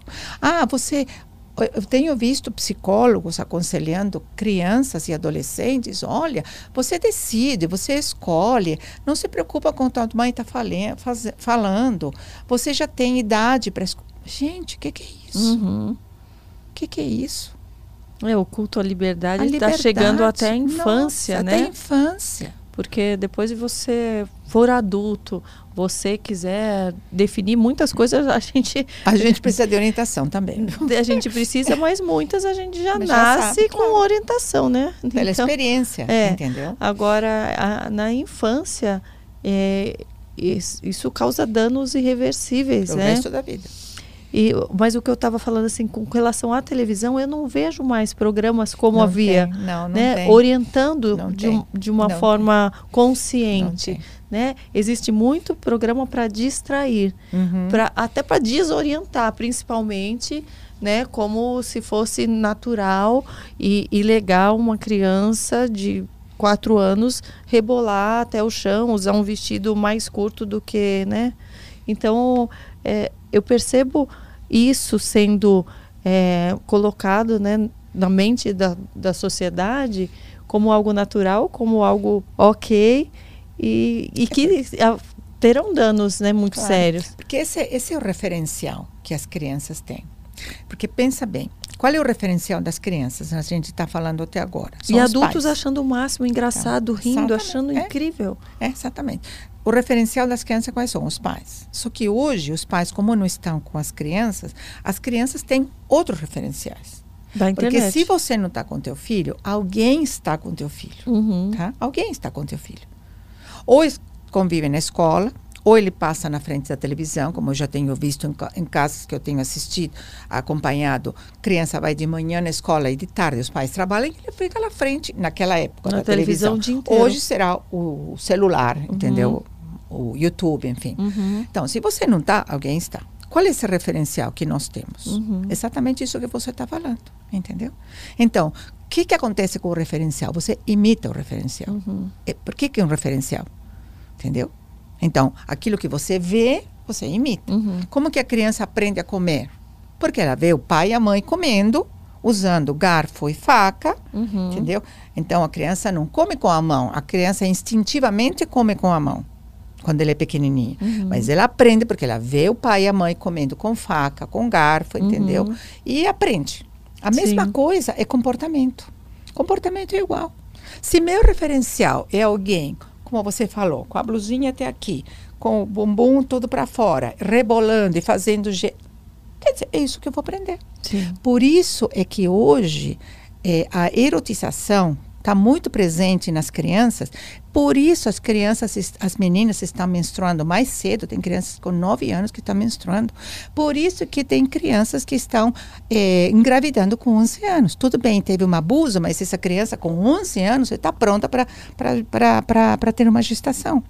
Porque essa influência vai mudando todo o, o, o, o pensar é, dos neurônios, uhum. dos hormônios, da, da produção. Isso é científico, não é uma coisa que eu estou falando uhum. só porque está mudando tudo, está acelerando todo esse processo. É. Entendeu? Então, as crianças estão começando muito mais cedo, porque o referencial é exatamente uhum. isso. E você sabe que eu vejo, às vezes, pais, né, falando, ah, mas isso é dos olhos de quem vê. Não, porque não. eu não vejo isso como maldade. Uhum. Mas o mundo, o mundo está vendo está agindo com maldade, né? Então, quais são as consequências? Olha disso, as consequências. Você vê a questão da pedofilia, tá. questão de, de abuso, questão de é, justamente da erotização, da comercialização de imagens das crianças. crianças. E os pais achando, ah, é besteira. Vocês que são crentes, que são tudo maluco. É, vocês que veem maldade. radicais. Vocês são radicais. Vocês radicais veem maldade em tudo. Mas, Mas olha o que está acontecendo por trás. São dados, são números, são casos né, que, que quando acontece todo mundo se choca quando aparece lá no jornal, né? Nossa, que absurdo! E no momento seguinte a pessoa está expondo Exatamente. o próprio filho Exatamente. a algo que vai gerar aquilo, que pode gerar aquilo futuramente e a pessoa não percebe. Porque esse é o referencial que a gente tem, Karina. Esse é o referencial do mundo hoje. Entendeu? Esse e de é que forma você acha que é, as pessoas podem realmente estarem um pouco mais protegidos, é realmente colocando em prática a palavra e então é só e, você colocando em prática e ter a, a responsabilidade. Isso né? isso quer dizer que a gente não vai ter ou que nossos filhos, vamos falar dos filhos, né? Sim. Porque a gente é adulto, enfim, é, que nossos filhos não vão ter problema, não vão enfrentar essas situações, não, tá? Mas a gente vai ter dado uma base sólida, sabe, dentro deles, que vai fazer eles escolher a uhum. coisa certa uhum. no momento do desafio. Sim. Isso quer dizer que teu filho, quando ele entrar no, no, no, ensino médio ou na faculdade, ele não vai ser oferecido uma droga ou não vai ser. Não. Só que ele vai estar tá formado no seu interior tão forte que ele vai saber: olha, isso aqui não quero, uhum. porque não é bom para mim, entendeu? Uhum. Uhum. Entendeu? Isso vai, vai evitar? Não, não vai evitar. Uhum. Mas vai te fazer tomar a escolha certa. Uhum. Ou vai te fazer, como a gente estava um pouco conversando antes de começar, tá? Que você pode até desviar, mas você volta, porque uhum. você sabe quais são os princípios, entendeu? Sim. Então, aonde que começa tudo isso? Na família. Sim. Isso começa tudo lá, não sabe? Eu falo que, né, as pessoas falam que a gente precisa ter mais liberdade. Eu, se, se isso fosse né, a solução de todos os é. problemas, não haver mais preconceito, haver mais liberdade, haver mais aceitação de tudo e de todos. Se, se esse, essa fosse a solução para tudo, o mundo estaria muito melhor do que começou lá atrás. Claro. Porque mas... existe sim mais liberdade do que existia antigamente. Mas o mundo está piorando, porque as pessoas não sabem usar da liberdade para fazer boas escolhas. Claro. Aí que tá. A palavra fala que conhecereis a, a, a verdade e a verdade vos libertará. Uhum. O conceito de liberdade do mundo é que está errado. Entendeu? Uhum. Porque liberdade para o mundo é você poder escolher fazer o que você quer, uhum. o bom e o ruim, e isso também Ninguém uhum. tem a uhum. ver com a tua vida. Uhum. Pelos princípios da palavra, isso é, é, é um engano. É, isso é que é escravidão, preciso, você fazer isso o mal. é escravidão, entendeu? Para que, que eu preciso ter liberdade? Eu quero liberdade na minha vida. Para eu poder discernir o certo e o errado e escolher pelo certo. Uhum. Entendeu? Então, eu preciso ter liberdade de escolha. Uhum. Porque a escolha é minha. Entendeu? Exatamente. Então, esse conceito de liberdade do mundo é libertinagem, uhum. não é uhum. liberdade. A verdadeira liberdade é você poder escolher pela coisa certa. Uhum. Mas para isso você tem que conhecer a coisa certa. Sim. Se você não conhece, porque como que você faz com teu filho? Como que a gente faz? Primeiro você ensina o que está certo e depois ele escolhe pelo certo. Uhum. Então você ensina para ele que não se come com a mão, se come com os talheres. Mas ele pode escolher comer com a mão. Uhum. Entendeu? Agora, se você não ensinar, se você ele não, não ensinar, ele nenhuma. não sabe. É, ele, Como que ele vai saber? Ele vai olhar para tudo que está Exatamente. acontecendo, ele vê o cachorro comendo no chão, ele vê o passarinho comendo na árvore, vai achar que está tudo certo. Exatamente. Que ele pode. Né? Tem um, tem um filme de, da Disney, né, para crianças, que é o Mowgli, né, o menino, Uhum, menino um lobo, lobo. uma coisa assim. Por quê? Porque ele foi criado no meio da floresta e ele aprendeu o que viu. Uhum, Entendeu? Então ele sabe pular nas árvores, andar de quatro patas, comer, sabe? Então, uhum, Porque ele esse é o meio dele. uhum. Então, se você cria teu filho com os princípios que você quer, agora aí está outra, outra coisa. Você tem que saber o que você quer para o teu Uhum. filho. Se você não sabe, se você acha que está tudo bem, qualquer coisa, você vai ensinar isso para ele. Uhum. Ah, filho, tanto faz. Você mente, você não mente. Uma mentirinha aqui, outra lá. Ah, tudo bem, não tem. Você não está. O que, que acontece quando a gente se converte? Não sei você. Mas eu me lembro que quando eu me converti, e a primeira vez que eu li a palavra, e que o Espírito falou em mim, você é rebelde. E eu me, eu me entendi como. Nossa, eu fiquei assim, chocada comigo mesma. Eu, rebelde? Imagina, se eu sempre fui obediente para minha mãe, para meu pai. Sempre que minha mãe me falava para voltar a tal hora, eu voltava a tal hora. Sempre... Então a gente tem um conceito errado, Sim, sabe, da sim. rebeldia. Quando você é confrontado com a palavra, você vê, sabe? Imagina, eu pisei na bola tantas vezes, eu fiz tanta coisa errada, pelo amor de Deus.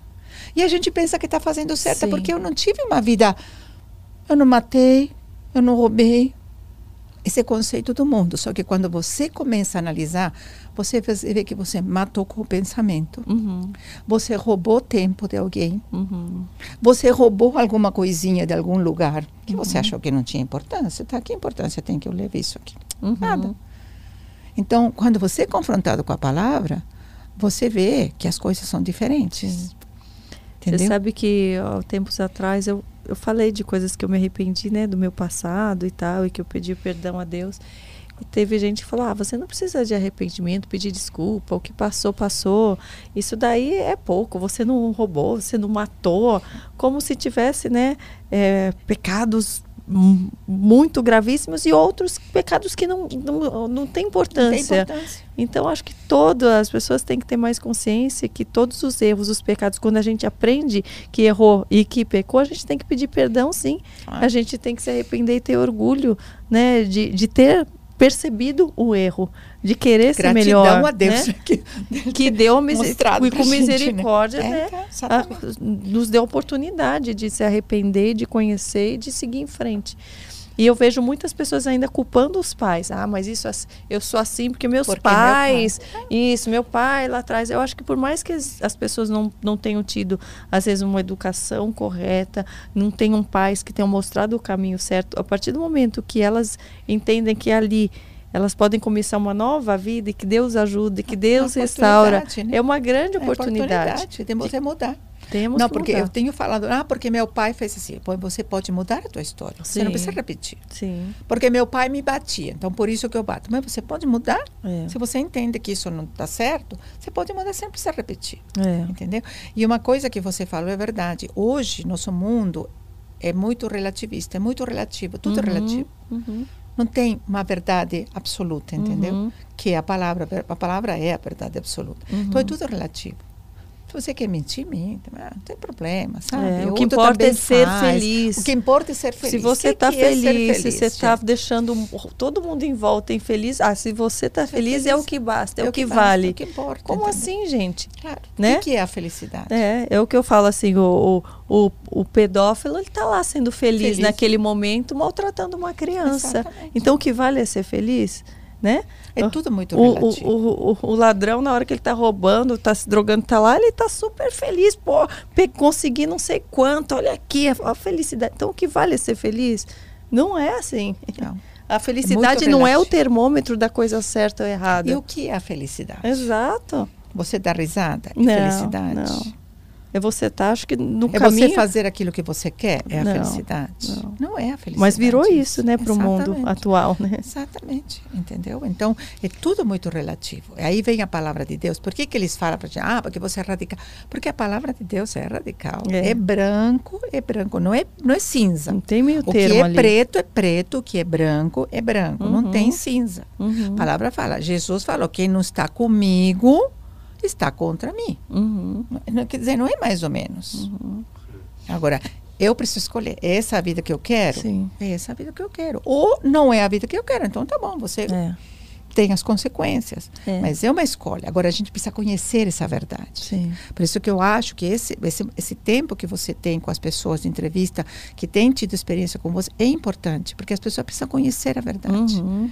Entendeu? O mundo te traz ilusão, ilusão, Uhum. relativismo, sabe? Você assistindo e vendo as notícias e vendo o mundo no caminho que tá, tá, tá Nem indo, quero, como que, quero. como que você realmente enxerga? Aonde que vai chegar, né? Todas essa, esse, todo esse relativismo, toda essa abrangência de, de opiniões como todas sendo verdades, né?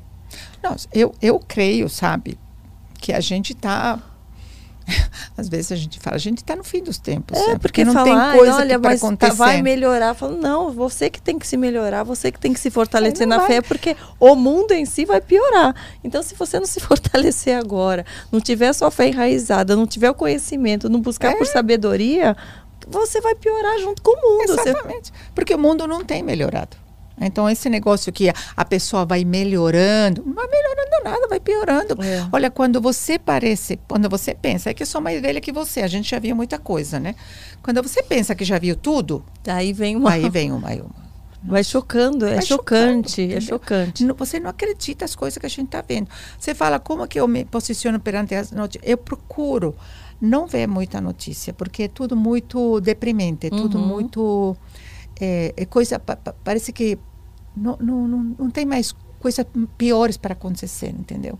É tudo muito chocante, muito chocante. Você sabe que essa, essa semana eu fiquei, desculpa te cortar. Não, imagina. Eu fiquei ah, até conversando, né, com amigas de ou teve um caso, enfim, que apareceu na mídia de uma mãe que que parece os filhos sofreram preconceito e tal, e ela para defender os filhos ela xingou muito aquela pessoa, cuspiu, bateu e todo mundo a favor daquela pessoa. Poxa, que máximo! Ela fez é pouco, porque uma mãe leoa faz isso, tem que fazer isso para defender o filho.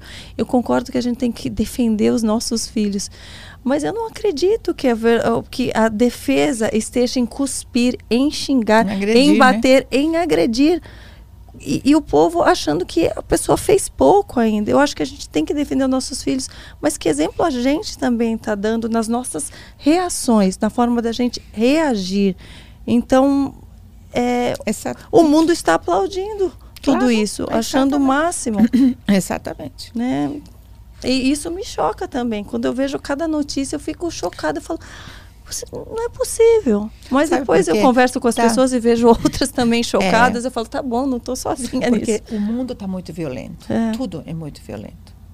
Daqui Então, a pouco a gente reação- olhou de lado, a gente leva uma cuspida, porque acharam que eu olhei com um olhar Mas- meio torto. Por quê? Porque tá todo mundo achando que cuspir na cara do outro é normal, que é Mas- legal. Mas, que... isso, é- mas isso a gente vê, cara. Nossa.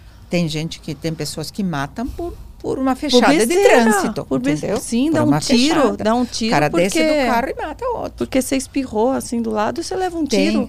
Tem, tem ad- adolescentes ou jovens, né, que a gente tem visto isso, e aí eu levo isso para exatamente a infância. É, a a- o ser humano precisa aprender a lidar com frustrações, tá? Desde criança. Então, o não que você fala para teu filho é uma frustração para ele, porque Uhum. ele queria fazer uma coisa e ele não pode. Ele tem que aprender a lidar com isso, Uhum. porque ele tem que aprender que ele não pode ter tudo na vida do jeito que ele quer, na hora que ele quer. Isso Uhum. é lidar com uma frustração. Sim. Se você não ensina teu filho a lidar com uma frustração, como a gente estava vendo outro dia uma, um filme assim que que falava exatamente isso, a, a mãe pro a, a esposa para o marido falava: a gente precisa ensinar nossos filhos a lidar com frustração desde criança. E o marido falou: a vida vai se encarregar de ensinar Ah, tá? Só que se você não ensina de criança, ele cresce não sabendo lidar com frustrações, tá? Uhum. Aí a gente vê os casos que a gente já viu várias vezes, um rapaz namorando com a menina. A menina não quer mais namorar com ele, ele vai e mata. ele vai e mata. O que, que é isso? Isso é não saber lidar com uma frustração. Uhum. As pessoas acham que eu sou exagerada. Não sou exagerada. É isso mesmo. Uhum. Se você não sabe, não aprende a lidar com o não, esse, esse ser humano não aceita o não na sua vida. Uhum. Então vai lá e faz o quê? Sim. Mata. Elimino do meu, da, do meu caminho o problema. Uhum. Porque o mundo está violento hoje. Tudo violento. Uhum. Tá? E a gente precisa ver, vocês que têm crianças pequenas, vocês que têm crianças pequenas, cuidado com o que o teu filho está assistindo na televisão, na internet, no YouTube, no celular. Tá? Cuidado com os joguinhos. Cuidado, gente. Sim, a gente está vendo criança... aqueles desafios Nossa, que estão tendo, as a criança vai aprendendo aquilo que ela vai vendo. Eu tô matando um cara que vem na minha frente. Gente, não tô exagerando. Eu estou jogando um joguinho que tudo aquilo que apresenta na minha frente eu mato, elimino, porque eu quero chegar. Na... Essa criança, esse ser humano, acha que isso é a realidade na vida dele. Uhum. Entendeu? Não estou exagerando. Eu falo, gente, cuidado, cuidado com que os seus filhos. Uhum. Pode, você pode parecer exagerado, mas você cuida do teu filho, cuida da mente do teu filho, do consciente, do subconsciente, porque ele vai reproduzir isso. Uhum. Criança, né? uma criança da idade do teu filho não sabe muito bem a diferença entre fantasia e realidade. Uhum. Não é porque não seja interessante, Sim. é porque tem quatro anos. Sim. Entende? Ah, mas eu coloco ele, eu fico mostrando para ele toda uh, super-herói, não sei o que eu falo, filho isso daí é tudo mentira. Tudo mentira. Eu já falo, ele não crio a ilusão de não. que ah, o Superman existe, que, que ele pode pular e voar. Porque primeiro que meu filho vai se sentir frustrado. Olha, então existe alguém que voa e eu não posso Nossa, voar. Eu quero um dia pular desse prédio e voar igual. Eu falo, filho, isso daí é tudo ilusão. Se um dia eu botar uma capa aqui e fizer um efeito na internet, você vai parecer que está voando. Foi é isso certo. que fizeram nesse filme. Eu, então tem gente que fala, ah, você está criando, quebrando a fantasia. Não. Do, eu falo, não, eu quero que ele entenda o que é real, o que não é. Exatamente. é. Ele pode ser feliz sem ter que ficar imaginando coisas que não existem, achar que. Né? Agora, se você não passa essa informação para teu filho e você deixa ele assistindo o tempo todo, o tempo todo, com o tempo todo, ele vai achar que isso é realidade. Uhum. Então, se esse cara saiu voando por aí, por que, que eu não posso voar? Sim. Entendeu? Sim. Estou exagerando? Não estou. Não estou, gente. É. Não estou. Cuidado, muito cuidado, sabe? Supervisiona. Ah, mas ele tem que ter sua intimidade, sua independência. Ele é teu filho. Você é responsável pela educação dele, uhum. tá? Cuidado. Pesquise, venha, entra, vaja, veja aquilo que ele está assistindo, eh, coloque limites, coloque horário, coloque, coloque tudo. Faça isso, porque no futuro você vai uhum. e ele vai te agradecer. E quando assim um pai acha que deve fazer de um jeito e a mãe fazer de outro, como é, que você aconselha? É, claro, isso aí é terrível. Isso aí é porque eu péssimo. vejo assim pais dando um monte de, enfim, de arma, de às vezes até botando cigarro para a criança experimentar, bebida alcoólica com 12 anos. Oh, meu filhão aqui já toma cervejinha é. junto comigo, achando o máximo. E às vezes a mãe, que às vezes é a única cristã que vai na igreja, desesperada. E às vezes mantém tudo aquilo porque ah eu não vou né entrar em conflito. Mas esse é som muito é, é, muito difícil é muito difícil. O que eu aconselho eu aconselho o diálogo não tem como. Se você tem que entrar num acordo você tem que entrar num acordo entendeu Agora, para isso você tem que ter maturidade. É fácil entrar num acordo? Não é. Porque um tem que ceder de um lado, o outro tem que ceder do outro. Uhum. Como é que é um acordo? É toda a tua vontade ou é toda a minha vontade? Não. Uhum. É um pouco de cada um, entendeu? Uhum. Então, é diálogo. O que acontece é que hoje não existe o diálogo, não. entendeu? O tempo não que está livre está na internet, Exatamente. todo mundo. Exatamente. É. Então, é isso que acontece. Agora, essa discordância do pai e da mãe é terrível para educar as crianças. É uhum. terrível. É terrível.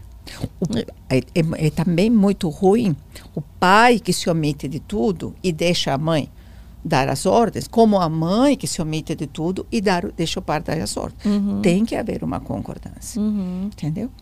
E a, hoje com, com a televisão, assim, você. Qual é a maior preocupação que você vê, assim, o que está sendo colocado, assim, é, porque a TV ela acaba abrangendo mais, né? A gente que já trabalhou na TV, a gente sabe o alcance que a muito, TV tem muito. na casa das pessoas, na mente das pessoas. Tudo que se é colocado, as pessoas recebem como verdades absolutas, né? É, o que, que você percebe que está sendo às vezes colocado ali de forma natural e que os pais devem prestar mais atenção? Né? Então, eu acho que tudo aquilo que a gente esteve falando até agora É aquilo que as crianças e os adolescentes e as pessoas em geral veem na televisão. Então, por exemplo, é, bom, jornais, tudo bem, isso aí. A vida imita a arte, a, arte imita, imita a vida. Por exemplo, né? novelas, sabe? Isso aí é, é terrível porque é um padrão de comportamento que é apresentado e sabe que é incorporado nas famílias. Uhum. Hoje, eu acho que pior que a televisão é exatamente o celular, o iPad, a coisa que é particular e privada, sabe? Está comigo. O celular está uhum. comigo o tempo todo. A TV, hoje, é uma coisa mais, um pouco mais afastada, sabe, das pessoas. Agora, o celular, as crianças vão para a cama, levam o celular escondido e ficam interagindo Não com sabe quem que... sabe o quem, com quem, enquanto os pais estão dormindo. Uhum. Eu acho que isso é mais perigoso. Uhum. Porque hoje você tem acesso a qualquer coisa, aquilo que você quer e aquilo que você não quer. Sim. Porque você entra no YouTube querendo ver uma coisa e te aparecem outras. Nossa, eu que sou adulto, então, que adulta então. que já, já sei o, o, né, o que eu quero ver e o que eu não quero. De vez em quando eu tô lá eu levo até um susto, eu fico envergonhada de alguém que está do meu lado, falo, vão achar que eu estou vendo é, uma besteira exatamente. aqui. Eu, ultimamente, o que eu é. tenho deletado de perfis que eu seguia e que, que resolveram se expor mais ou resolveram até pessoas que eu conhecia resolveram agora agora eu sou livre a postar cada foto absurda que eu tô lá com meu filho eu vejo falo, gente vou ter que deixar de seguir uma pessoa que era minha amiga meu amigo porque essa imagem aqui é uma imagem que, não, ao meu ver, seria impublicável e a pessoa está publicando para todo mundo ver. Assim, e eu Agora, fico extremamente é, envergonhada. A gente volta ao que a gente falou. Você escolhe não ver isso. Uhum. Uma criança Imagina que não sabe escolher, porque ele não sabe não escolher. sabe, às vezes vê lá uma pornografia, não sabe nem o que está acontecendo, sente alguma porque coisa. Porque ela tem a curiosidade, ela não sabe, ela vai ver, não entende. Uhum. Aí entra tudo isso entra. Eu acho isso muito mais perigoso, sabe? Ao muito teu ver, existe uma idade mínima assim para um pai dar um celular então, na mão de uma criança? Os, os médicos, os médicos falam de zero a dois anos zero de telas. Uhum. Zero. Dois, primeiro dois anos. Sim. É, a gente está estudando, eu estou trabalhando com uma, uma pastora que tem um trabalho na primeira infância. E a gente está entendendo que esse, esse período dos mil dias que falam que é da gestação até os dois anos de vida é fundamental para o desenvolvimento do ser humano. Tá? Uhum. Tá? Então, zero a dois anos zero de telas. Uhum. Depois dos dois anos, você pode começar assim com 15 minutos por dia, você supervisionando aquilo que você. Mas assim, 15 minutos uhum. só tá? E depois, à medida que vai crescendo, vai passando para os seis, sete anos, você fala uma meia hora, uma coisa assim. Mas é tá? aquilo da criança que tem o próprio celular já então, com tudo, que anda para lá e para cá. Você não dá. Até, até uns oito, dez anos, a criança não deve ter um celular assim à disposição. Nem deve ter, é, como é que fala? É, Instagram, é, esse, esse, tipo de coisa, entendeu? Uhum. Porque você perde o controle. Você uhum. perde o controle dele, entendeu? Então, Hoje nós temos, Karina, uma coisa muito séria. Eu não sei se você percebeu. Você percebeu que quantidade de crianças autistas que nós temos? Aumentar? Autistas. Ah, sim. sim. Um absurdo. Sim, sim, sim. Um absurdo. O que, que tem sido descoberto? Que tem um autismo que é autismo de telas. Que é desenvolvido de, pelo consumo de telas. Que a, eh, os pais estão levando as crianças no, no neuro com sintomas de autistas, que é sintoma, qual é o sintoma de autista? Estar isolado, não se comunicar, não tem socialização, né? uhum. né? viver no seu mundinho, etc e tal. Sintomas de autista levados crianças, crianças de 4 anos, 5 anos, não estou falando mais uhum. do que isso. Uhum. Com sintomas de autista no neuro. A criança não tem, não tem, não é neurologicamente doente. São crianças que sem, foram expostas a telas desde o nascimento, desde bebê. Elas não conseguem interagir Exa com o mundo, elas, elas ficam. Elas, exatamente. Entendeu? As crianças não são doentes. É um comportamento por conta de exposição a telas desde bebês. E isso é uma realidade. Você mas a gente ter... sai por aí, a gente vê os é, adultos é assim. Não, os mas... adultos estão assim, estão ficando autistas assim. Você vê eles assim no restaurante, assim no ônibus. Agora, assim você, no... você nunca viu bebês no carrinho com um uhum. celular na frente. Bebê. Sim, sim, sim, sim. Isso. É, é, A gente está assassinando nossos filhos, entendeu? está trazendo problema para a vida toda. Uhum. Então, isso é uma realidade que a gente está vivendo hoje. Agora, o uhum. que, que vai ser dessas crianças no futuro? Não sei. Qual é o tratamento para essas crianças? É uma mudança de atitude nos pais, uhum. tirando as telas totalmente e dando amor, socialização, tempo de qualidade, conversa. É um tratamento de comportamento uhum. e não de uhum. medicação. Uhum porque é uma, um vício no, no comportamento. Uhum. Isso é o que a gente está vivendo nesse século XXI, uhum. 2022. Eu acho que é um dos maiores vícios da sociedade. É terrível isso aí. É o consumo de, de, de rede Exato. social, então, de celular. De... É o que eu te falo, eu acho muito mais perigoso do que um, um televisão, uma televisão, uhum. entendeu? Isso aí, sabe? A gente viajou esse final de semana, nós estávamos com a família, comemorando o aniversário do meu marido e tudo, tinha uma mesa do lado no restaurante, uma criança deitada no carrinho, com um iPad na frente. Tava, o resto da família estava aí. A mãe do lado dele, com o celular, ela também. Diálogo zero, comunicação zero. No momento de lazer, sabe? De sair Nossa. com a família, de interagir, sabe? Cada um no seu mundinho. É, eu vi também nessa viagem que eu acabei de fazer no hotel, assim, do lado, no jantar, no hotel, também tinha um casal. Eu, eu, aquilo começou a me chamar a atenção porque a criança chorava muito. Devia ter uns três anos de idade, a criança chorando, chorando na cadeirinha. Eu vi a criança toda suja de comida, assim. Eu não sei se ela queria comer mais ou se ela não estava sabendo pôr na boca. E os pais, parecia que só eles no restaurante todo não ouviam o choro da criança. Os dois no celular, Ai, o pai no celular, a mãe no celular. A criança é, toda suja de comida, quase que eu levantei eu para enxugar a boca da criança, para limpar, para dar comida. Que absurdo. É gente, é tão triste absurdo. de é ver triste, uma cena triste, como triste. essa. É triste, sim. O pai não falava com a mãe, a mãe não falava com o pai, a criança, a criança chorando menos. com a comida até aqui. É uma loucura. Agora é horrível isso aí, é horrível. Horrível. Que consequência vai trazer isso para o futuro dessa criança? Uhum. Porque eu nem penso nos pais, porque os pais estão escolhendo isso aí, entendeu? Agora, criança, não tem, sabe?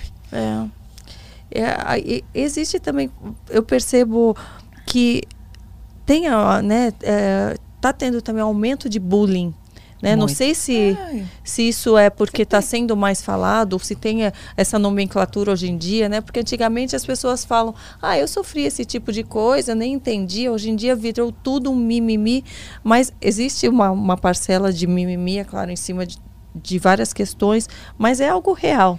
É né? Real. E as pessoas não estão sabendo lidar com isso. Começa com a, a, tirar sarro, fazer gracinha, achando que tudo é legal, que ah, isso daí não tem problema. E as consequências do bullying também é muito forte. Muito Você forte. percebe? Muito. Aliás, eu escrevi um livro sobre bullying. Meu último livro é sobre bullying. Ah, eu trouxe esse lá. livro, depois ah, eu te cadê? dou.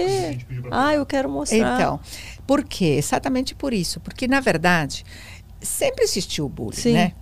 Assim, de ficar provocando um uhum. outro, chamando, ai, gordinho, magrinho, uhum. chatinho, sei lá, sempre sim. Mas ser uma coisa assim, inofensiva, não trazia maiores consequências. Uhum. É que hoje o negócio, exatamente pela violência que eu te falei, Sim. que existe nos relacionamentos, está muito assim, acentuado. E hoje tem um nome, tem um nome estrangeiro. Hoje se chama bullying. É. Antigamente não se chamava nada disso, uhum. entendeu? E é muito ruim porque a, a, o bullying assim de relacionamento, sabe, de eu agredir você, de eu provocar você, existe o que eu trato também no livro, no cyberbullying, ou cyberbullying, uhum. que é o bullying aplicado através das redes sociais. Uhum. E eu acho que isso, eu acho não, os médicos também acham, isso é terrível. Por quê? Porque um golpe muito baixo, você está sendo agredida, você não está vendo nem sequer quem está te agredindo, nem por que está te agredindo, uhum. entendeu? E você está sendo agredido não fisicamente, uhum. mas emocionalmente, psicologicamente, uhum. espiritualmente. Uhum. E você tem marcas para o resto da tua vida. E o, o que eu trato no livro, que além da gente se preocupar com a criança que sofre bullying, a gente tem que se preocupar com a criança que, ou com o adulto, que pratica bullying. Uhum. Porque ele também está doente. Sim. Entendeu? Sim. Por que, que eu tenho que te agredir, assim, me esconder uhum. atrás de uma câmera, atrás de uma tela? Uhum. Entendeu? Eu tenho problema também. Sim. Então, isso é um, um, um problema real que nós estamos vivendo os pais não sabem como lidar com isso, não sabem, tá? E nesse livro eu dou toda a orientação, o que fazer. Para você detectar o bullying no teu filho sofrendo ou praticando, você tem que ter comunicação com teu uhum. filho. Porque a criança ou o adolescente dá um sinal no comportamento. Quais dá, os principais sim. sinais então, assim que os pais devem ficar em alerta que geralmente algo tá é assim. Ou a criança fica começa a ficar isolada, triste, sabe? Sem, em, fica introvertida. Uhum. Ou a criança começa a ter assim desvios de na alimentação, ou come muito, ou não come nada, uhum. tá? Ou começa a ficar é assim triste, agressiva, uhum. começa a agredir os outros.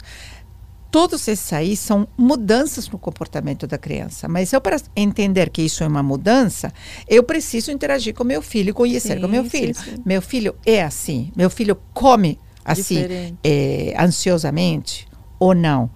Então, se eu detecto alguma dessas mudanças no comportamento, eu tenho que ficar alerta, uhum. tá? Eu não posso ficar brava com meu filho. Ah, você está comendo muito, você precisa comer. Ou você precisa comer, você não está comendo. Ou você não fica triste, não fica... Não, eu preciso me preocupar. Alguma coisa está acontecendo Sim. com meu filho, tá? Se eu percebo que alguma coisa está acontecendo, eu tenho que buscar. Sim. Aonde? Na escola, nos amiguinhos, não sei. Eu vou Sim. atrás da onde que está. Na escola, muitas, eu tenho falado com mais assim, na escola a gente precisa saber qual é a atitude que a escola está tomando com essas é, situações de bullying. O que, que, a escola faz? As crianças estão é, sozinhas, por exemplo, no momento de recreio. Numa... Gente, o, a minha neta, uma, uma, uma, neta que eu tive, eu fui, ela foi agredida com uma faca na escola. Acredita? Aonde Nossa. que estão os supervisores? É. Aonde, aonde que estão hum. esse controle na escola, essa supervisão? Hum. Entendeu? Então, o que, que a escola está fazendo? Como a escola está cuidando das crianças? Hum. Porque se essa criança entrou com uma faca na escola, uhum. há alguma falha aí no sistema, entendeu? Uhum. Então, eu preciso ver primeiro a escola. O que, que a escola está fazendo? Eu preciso tentar falar com a mãe da criança ou com o pai da criança que está praticando o bullying, para juntos ajudarem as duas crianças. Uhum. Com meu filho, o que, que eu preciso fazer? Eu preciso ajudá-lo a ele manifestar aquilo que ele está sentindo. Sim. Eu tenho aconselhado, tem pais que têm levado os filhos para fazer dramatização, fazer teatro, sabe? Para ele colocar para fora aquilo que está sentindo, aquilo que ele sentiu como que ele se sentiu desvalorizado, agredido, enfim, uhum, sei lá. Sim. Mas você tratar a criança. Agora, para isso, Karina, você precisa estar com teu filho. É, você precisa conhecer, você conviver para você detectar qualquer Entendeu? mudança. Porque de repente a criança começa a não comer, você fala, ah, você está fazendo mãe é. agora, é. sabe? Você precisa comer. O que, que você quer comer? Quer comer chocolate? Ah, eu te dou um chocolate. Sabe essas atitudes que os pais às vezes temos, sabe? Agora voltando com o livro nas mãos, porque a gente estava né, indo aqui de vento em popa no assunto do bullying, e eu quero mostrar para vocês o livro quero saber também como veio a, a ideia de estar tá escrevendo sobre isso, né? Da onde veio essa urgência, essa vontade essa necessidade? Então, Karina, é exatamente por isso, por estar na área de educação, por interagir com famílias, por ouvir as queixas né, dos, pa dos pais, as preocupações, né? Eu entendi que era uma coisa, um assunto importantíssimo, uhum. né? E, e, e, e assim, é exatamente o que a gente conversou, né? Porque esse negócio de cutucar sempre existiu. É que hoje tudo está muito violento, uhum. então a agressão é muito mais violenta. E Sim. tem essas coisas que eu falei. Aquele que é agredido, que é a nossa preocupação, mas aquele que agride é nossa preocupação também. Sim. E o ciberbullying é nossa preocupação, porque hoje nós temos essa ferramenta na mão, as pessoas têm essa ferramenta e estão usando para o mal, uhum. entendeu? Para agredir, para machucar, para ferir, ferir, e até para matar. Uhum. Porque tem muita gente, muitas crianças e adolescentes que, através do bullying, têm sido incitadas ao suicídio, uhum. entendeu? Então, essa preocupação me levou a escrever esse livro, que a intenção do livro, exatamente como eu disse aqui, sabe? Como prevenir como combater e como tratar. Sim. Então, é uma ajuda, uma orientação para os pais que se encontram com esse problema. Eu não, não é uma solução mágica, não é uma coisa assim, olha, isso resolve o problema, mas é uma orientação. Como você previne o uhum. bullying? Como você descobre o bullying? Como você identifica o bullying tá? e como trata, o que, que pode fazer para isso, né? Sim. Tá? Aqui a gente é, e as pessoas encontram onde?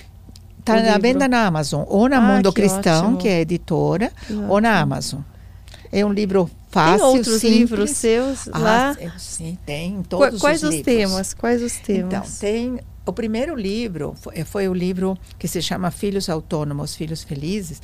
É um livro onde eu falo sobre a minha ideia geral assim de educação de filhos, uhum. o mais assim geral. Só que esse livro tem muitos anos e pelo que eu, me falaram os pais estão tentando achar e não estão está esgotado. Teve várias edições, foi um best-seller. Tem outro livro depois desse livro foi o livro é, Pais separados, filhos preparados. Por uhum. quê? Porque as pessoas liam esse livro, mandavam um e-mail, falavam, olha, legal, mas a minha, minha realidade é diferente, eu sou separada do meu marido, como é que a gente lida? Aí eu escrevi esse segundo livro. Uhum. O terceiro livro foi escrito por os professores. É, pais e professores educando com valores. Uhum. Porque eu trabalho muito com os professores, faço sim, bastante palestra sim. em escola. É, depois veio outro que se chama Viva a Infância exatamente para orientar os pais como é fazer com que o filho viva a infância. Uhum. Viva. O que, que significa viver a infância? É brincar, é estar com os pais, é passear, né? Porque a, a, a, sociedade de hoje tem levado as famílias a encher os filhos assim de atividades, sabe? Porque é aula de inglês, que é aula disso, que é aula do outro, que é aula de... E a criança não tem tempo para brincar, não tem tempo para é, ficar com os pais, conversando, uhum. enfim. Então se chama Viva a Infância. Depois vieram dois livros que eu, eu gosto muito deles. Um se chama é, Pais Responsáveis Educam pelo Exemplo. Uhum. Não, peraí. Não, pais responsáveis educam juntos, uhum. onde eu falo dessa parceria Sim. dos pais na educação dos filhos. E outro que se chama Pais Admiráveis Educam, educam pelo Exemplo, que é uhum. é exatamente esse referencial que eu creio que os pais têm que ter na vida dos filhos. Tem mais algum? Ah, tem é, outro que se chama 500 dicas para educar sem enlouquecer.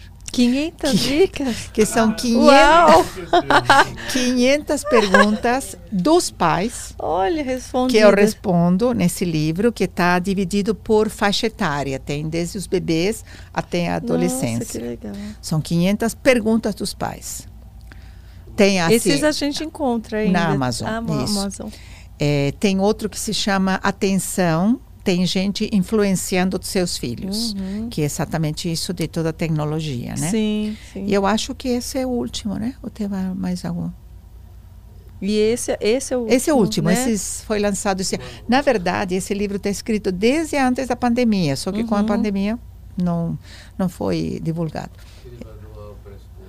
Ah, eu tenho um manual isso que não é, tá, não é não é a venda em livraria, é um manual, um manual para professores, se chama Educando na Sala de Aula com Cris Poli, que, que tem uma legal. parte teórica para educação infantil, isso para a escola uhum. mesmo. Você educação... nunca pensou em lançar um curso online, algo assim? Então, eu teve um curso que fiz com uma, um grupo de Brasília, que, que falava exatamente disso, sobre educação de filhos. Ele foi vendido, foi durante muito tempo, agora já não está não tá mais acessível. Ah, tem que fazer um novo. Vai ter então, muita procura, você pode ter certeza. pode ter certeza, né? Então, eu tenho no, no YouTube, tem um canal, tem um canal que se chama é, Educando com Crispoli. Tem outro canal agora, porque as pessoas querem saber muito da minha vida, né? Uhum. Do meu marido, dos meus netos, isso do outro que se chama Bater Papo com Cris Poli. Uhum.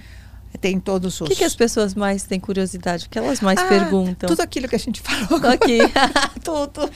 Da onde que eu vim, meu marido, deu, uhum. é, quantos netos eu tenho, é, como eu conheci meu marido, se comecei a ah. namorar, se como casei, essas coisas de família, sabe? Assim, de, porque a, a Super Nani marcou muito, né? Sim. Então a imagem da Super Nani foi muito forte, continua sendo forte, né? Sim. Então as pessoas querem saber um pouco da Cris Poli, né? Sim. Quem é a Cris Poli, como se converteu, sabe?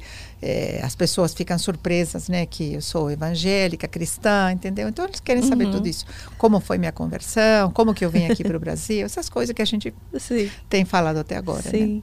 A gente estava falando da questão de né, de, de conhecer os nossos filhos, da importância uhum. de conhecer os filhos para detectar mudanças de comportamento. Claro.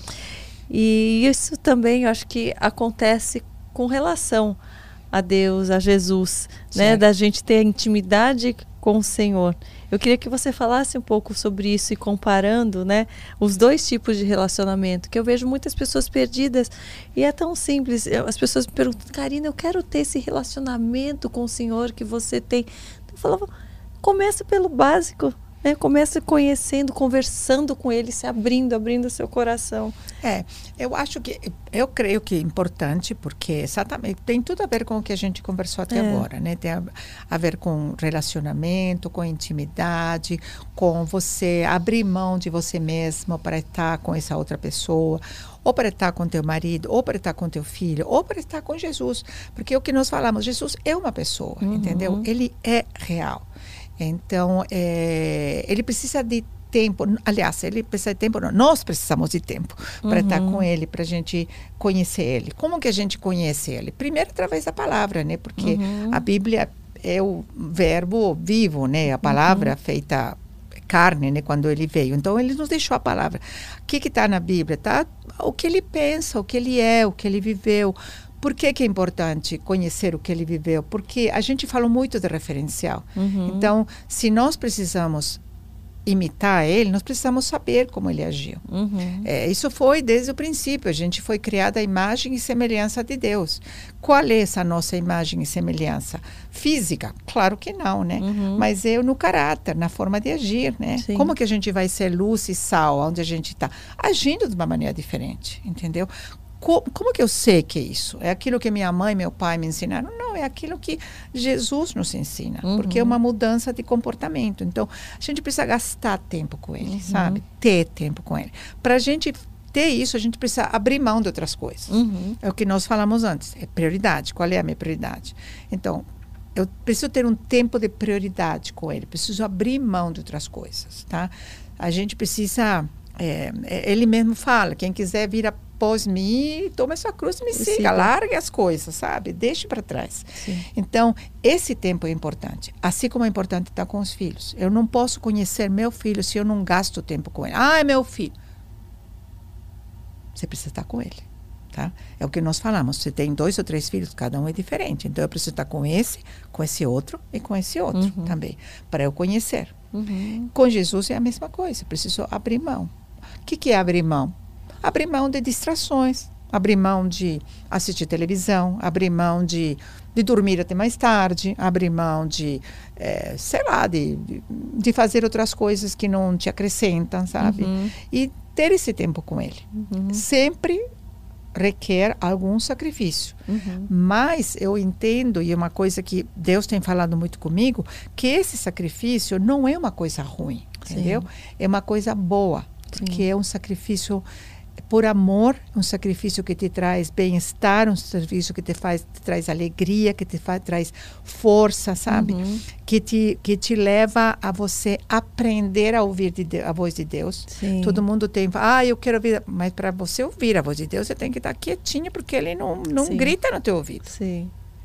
Ele vai falar na intimidade, no silêncio. É às vezes você precisa ficar calado com ele, uhum. só ficar no colo dele, sabe? Às vezes, quando você está caladinho, você ouve a voz dele. Ele não vem te invadir, ele não vem gritar no teu ouvido, é. entendeu? Mas a gente precisa, é o que nós falamos, é escolha. Eu escolho ter esse tempo com é. Deus, é. eu escolho isso aí, sabe? Com as crianças é a mesma coisa, com a família é a mesma coisa. Sabe, eu estava falando desse final de semana que a gente saiu com nossa família.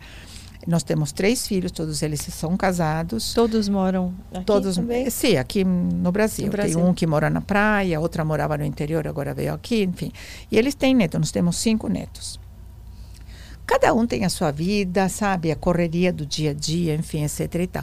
Mas a gente tem o cuidado, é uma decisão minha e do meu uhum. marido da gente ter tempos juntos em uhum. família, sabe? Então, a gente procura estar juntos nos aniversários e tudo. E uma vez por ano, a gente sai, a família toda Se faz. Reúne. Nós reunimos, passamos quatro, cinco dias fora, tá? É, isso tem sido muito bom. porque tem fortalecido os vínculos, sabe? Sim, porque sim. o dia a dia é, é corrido. Numa cidade como São Paulo, mais ainda, Sim. né? Então você precisa tomar essa decisão. É uma escolha também. Sim. Então todo mundo gosta, as crianças. Os meus netos têm, olha, o mais velho tem 24 anos e o menor tem 10. Então você vê a diferença sim, entre um e outro. Mas eles estão juntos e eles parecem que têm todos a mesma idade, porque eles brincam, sabe? É um então, momento esperado, momento assim, esperado né? em família. De quê? Então a gente se reúne, sabe? A gente compartilha, dá risada, sabe? É, é o tempo precioso da gente, sabe? Seus filhos pedem aconselhamento? Assim, com relação é. ao, aos, né, aos seus netos, aos filhos deles? É, é eles sempre. o, o, meu filho, o meu neto mais velho só, que ele, quando a gente se converteu, tudo, ele já era, já tinha algum dois anos, três anos. Mas um, os outros, sim eles cresceram assim com todos eles tiveram cantinho da disciplina, uhum. sabe? Minha filha, minha filha me ligava e falava: eu quero falar com a super nani, não quero falar com a minha mãe. aí ela falava, mãe, o que, que eu faço com isso aí? Então, eles seguiram todas as orientações. E qual, como que é esse tal cantinho da disciplina? Porque tem gente que às é, vezes usa isso é. e faz errado, né? É que também bota às vezes a criança ali sofrendo e falando que é o cantinho da disciplina, bota lá de cara pro muro, de, de joelho no milho, é. dá umas pauladas, ah, é o meu, meu jeito de meu cantinho da disciplina, né? Então, um, né? É. Então, o cantinho Existe da disciplina um... é o método, na verdade, que quando você faz ele bem feito, quando você entende qual é o princípio do cantinho da disciplina, ele funciona. Se você faz de qualquer jeito, não funciona mesmo, tá? Uhum. Então, ele tem um princípio. Qual é o princípio? Você você primeiro ensinar teu filho aquilo que você quer dele, tá? Falar para ele o que você espera dele, porque uhum. a gente às vezes como adulto pensa que a criança sabe o que a gente espera, sabe? Uhum. E a criança não sabe. Então ela tem que aprender. Primeiro, você ensina. Segundo, você observa. E terceiro, que são princípios bíblicos, né? Uhum. Você corrige se você se a correção é bem sucedida, ótimo. Se a correção não é bem sucedida, você disciplina, entendeu? Então, esse é um princípio bíblico. Deus faz a mesma coisa com a gente. Então, uhum. ele nos dá a palavra, você aprende na palavra, você age. Se você não age certo, ele te corrige através da palavra. E se você não acerta, ele te disciplina para que você aprenda. O princípio é o mesmo. Uhum. Esse é o princípio do cantinho da disciplina. Então, a partir de que idade você pode aplicar? A partir dos dois anos, a criança já tem maturidade para entender regras, obediência e tudo isso. Então você estabelece quais são as regras. O que, uhum. que você quer do teu filho? Tá? O que, que você quer ensinar para teu filho? Uhum. então, o que, que geralmente acontece? Então, os pais querem ensinar os filhos a arrumar os brinquedos depois uhum. que ele brinca, uhum. a não bater, tá? A não a comer na hora certa, sei lá, uhum. las, lavar as mãos, enfim, diferentes coisas. Poucas coisas, quatro, uhum. cinco coisas. Você estabelece essas regrinhas para as crianças. Você fala isso para ele, uhum. tá? Olha, a mamãe espera de você isso, isso, isso, isso, tá bom? Entendeu? Você observa a criança. Se a criança uhum. obedece isso, aprende isso, tudo bem. Você elogia essa criança. Nossa, que uhum. bom, você lavou a mãozinha antes de vermos. Enfim. Se a criança não obedece, você chama ele, você mostra a regrinha. Você fala, olha, você lembra que a mamãe falou que precisava lavar a mão antes da refeição? Você uhum. não fez isso. Estou te dando uma advertência, aqui um aviso. Tá? Olha, uhum. a regra é essa, você não cumpriu. Tá? Só. Se a criança repete esse mesmo desobediência no período de 24 horas, uhum. não uma semana depois, sabe? 24 horas. Você chama ele, você fala: olha, você lembra que a mamãe te deu um aviso? Você não cumpriu. Então você vai sentar aqui nesse cantinho para você pensar. Por que, que você sabia a regra e você não obedeceu? Uhum. Quanto tempo essa criança fica aí? Um minuto por ano de idade. Não é até que teu pai volta, você fica sentado. Uhum. Até que a mamãe termine de cozinhar, você fica sentado. Uhum. Não. Criança de dois anos é dois minutos. Uhum. Por quê? E não marra a criança, não maltrata a criança, não, não vira. Tem que virar para a é parede. Racional, tem não esse... é? Sentadinho. Pode ser uma cadeirinha, pode ser um degrau de uma escada, um lugarzinho que tenha para ela. essa criança fica ali. Quando termina os dois Conversando minutos. Conversando tranquilamente, sem xingar a criança. Você vai ficar aqui. É, sem gritar, sem agredir, tá? É racional, é entendimento. Uhum. Para a criança pensar. Porque ele sabia o que você esperava dele. E ele decidiu. Não fazer. Não fazer. Bom, então depois desse tempo, você vai lá, você fala, filho, você sabe porque você estava aqui? Geralmente a criança sabe, tá? Sim, porque não fiz tal coisa. Então tá bom. Então é para você sabe, a próxima vez você faz, tá? Você dá um beijo, dá um abraço, criança continua uhum. normal. Se a criança não sabe, você explica para ele: olha, uhum. você tinha uma regrinha que era para você fazer isso, você não fez, então a próxima vez você faz. Esse é o cantinho de disciplina. Uhum. Então, não é violento, não é agressivo, não é quando você está descontrolada. Não é deixar o não dia é inteiro. Não é deixar ali. o dia inteiro, tá? nem duas nem três horas, nada. É uma coisa tranquila. Tá? Quando o método é aplicado desse jeito, com tranquilidade, dá certo. Porque a criança, você vai racionando, raciocinando com a criança, uhum. entendeu? É o que a gente falou antes. Se você explica para a criança o porquê dessa orientação que você está dando, ela vai entender e ela vai acabar obedecendo, aprendendo, incorporando uhum. no, no, no dia a dia dela, entendeu? Uhum. Então, por exemplo, esse negócio de lavar a mão antes da, de, de, de, uma refeição. Você explica por quê, aí a criança vai entender e ela vai acabar uhum. aprendendo isso aí. E a criança que já está tão desobediente, por exemplo, ela tem lá oito anos, você botou lá oito minutos no, no terceiro minuto ela já levanta, eu não vou fazer, eu não vou Você ficar aqui. Você leva ela com muita tranquilidade, o que é muito difícil, tá? uhum. tá? Coloca ela aí no cantinho. Porque tem fala. criança que já tem mais força que adulto hoje em dia. Então, mas aí que tá, né? Aí o adulto tem que ter... Quando, até quando você aplica esse método? Esse método dá para aplicar até uns oito anos, dá para aplicar tranquilo. Depois dali, aí você vai mudando o método, uhum. o princípio continua sendo o mesmo tá? O princípio. Uhum. E você vai colocando um o cantinho da reflexão, você faz a criança, é, é, como a criança já sabe, escrever e tudo, faz ela escrever o porquê ela não obedeceu, porquê ela decidiu. Você faz outro procedimento muito mais racional com uma uhum. criança mais velha do que com aquela criança pequenininha. Sim. Mas o princípio é o mesmo. Sim. O princípio é você ensina, você observa, você corrige ou você disciplina. Sim. Que isso é como Deus age com a gente. Sim. É igualzinho. E fala-se muito, né, da questão de disciplinar com amor, de ter a paciência, mas sim ensinar regras, ensinar né, os princípios e até a disciplina.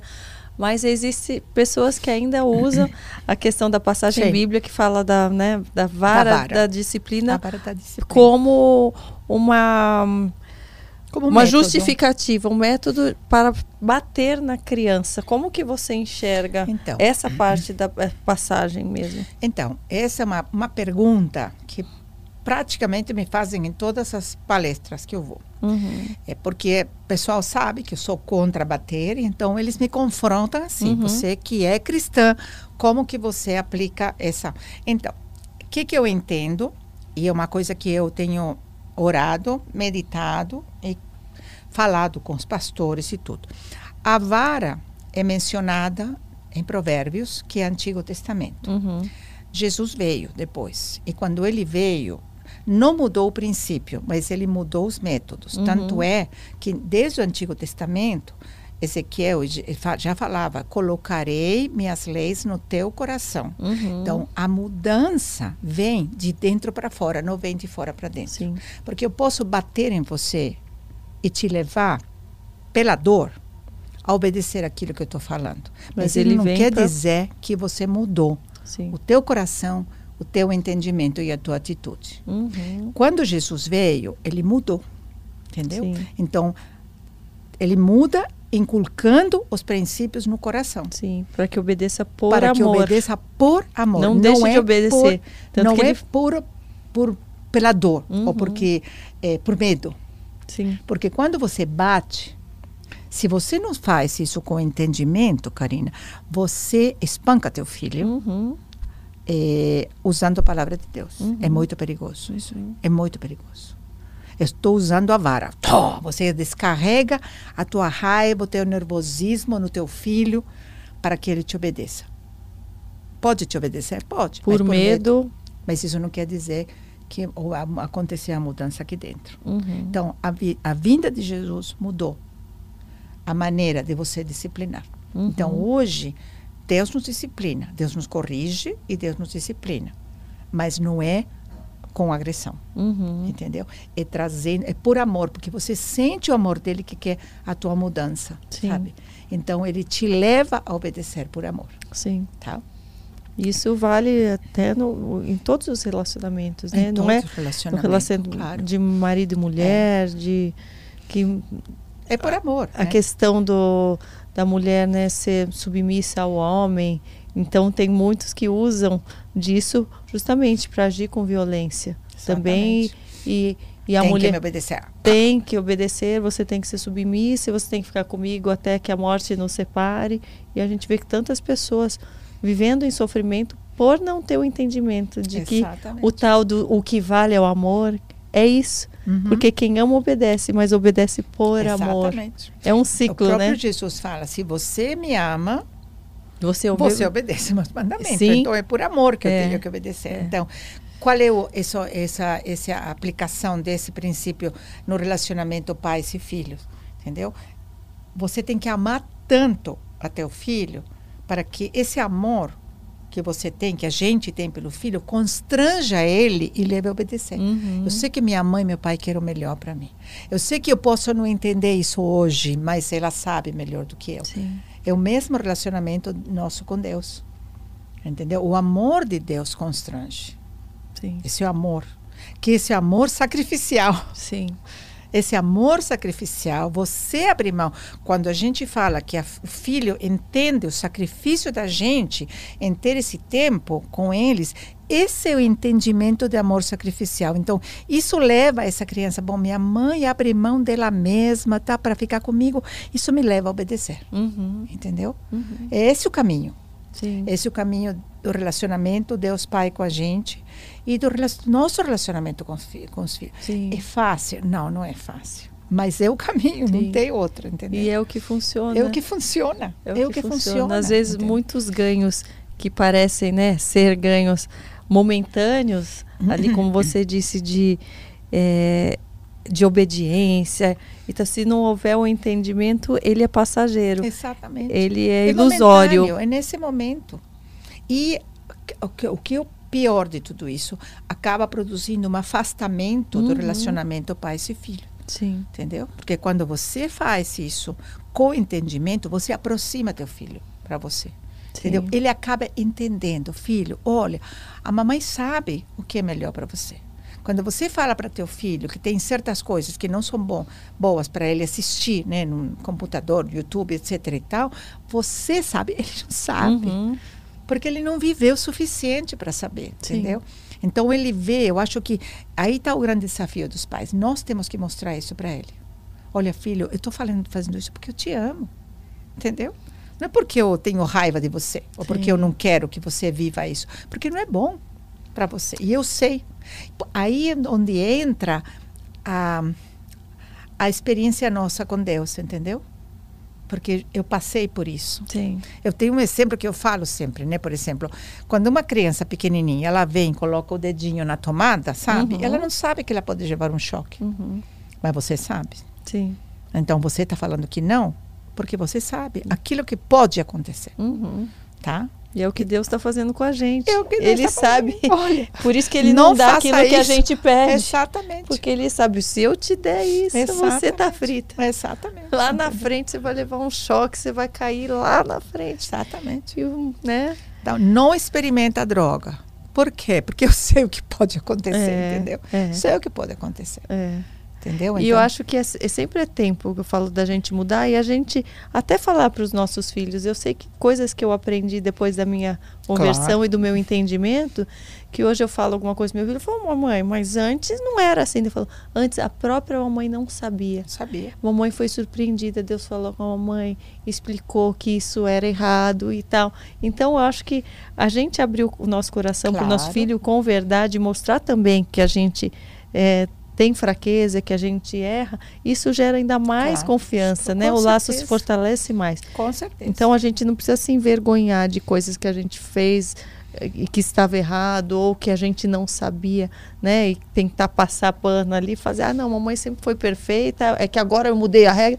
Não, eu errei, eu não claro. sabia, eu descobri isso ontem. Então, eu percebo esses frutos do, com meu filho. Claro. É muito, é muito bacana a gente ser verdadeiro, né? E, e cuidar, cuidar nos pequenos detalhes, nessas questões que a gente acha que é banal, na, na, nas mentiras, em, em coisas que a gente usa, né, como forma de atrair a criança para ela obedecer. Quando a gente explica realmente o fruto, ele é claro. ele é real. Exatamente, exatamente, é, é. isso mesmo. Eu acho que principalmente a gente, né, que é, se converteu já de adulto, então a, a gente aprendeu, aprendi depois. Né? Uhum. Né? Tinha muitas coisas erradas que eu fiz. Né? Uhum. E, e, a gente também. continua aprendendo. E continua, e continua aprendendo. aprendendo. E aí está a, a bênção, né? É. que é a graça de Deus que nós temos hoje, é. sabe? É. Que não nos culpa, mas Ele nos dá a possibilidade do arrependimento, de mudar de atitude. Né? Sim. Mas é o que nós falamos. É quem tem que mudar de atitude sou eu. Sim. Entendeu? Ele me oferece, me mostra, eu posso continuar naquele erro ou eu posso mudar, é uma escolha minha, entendeu?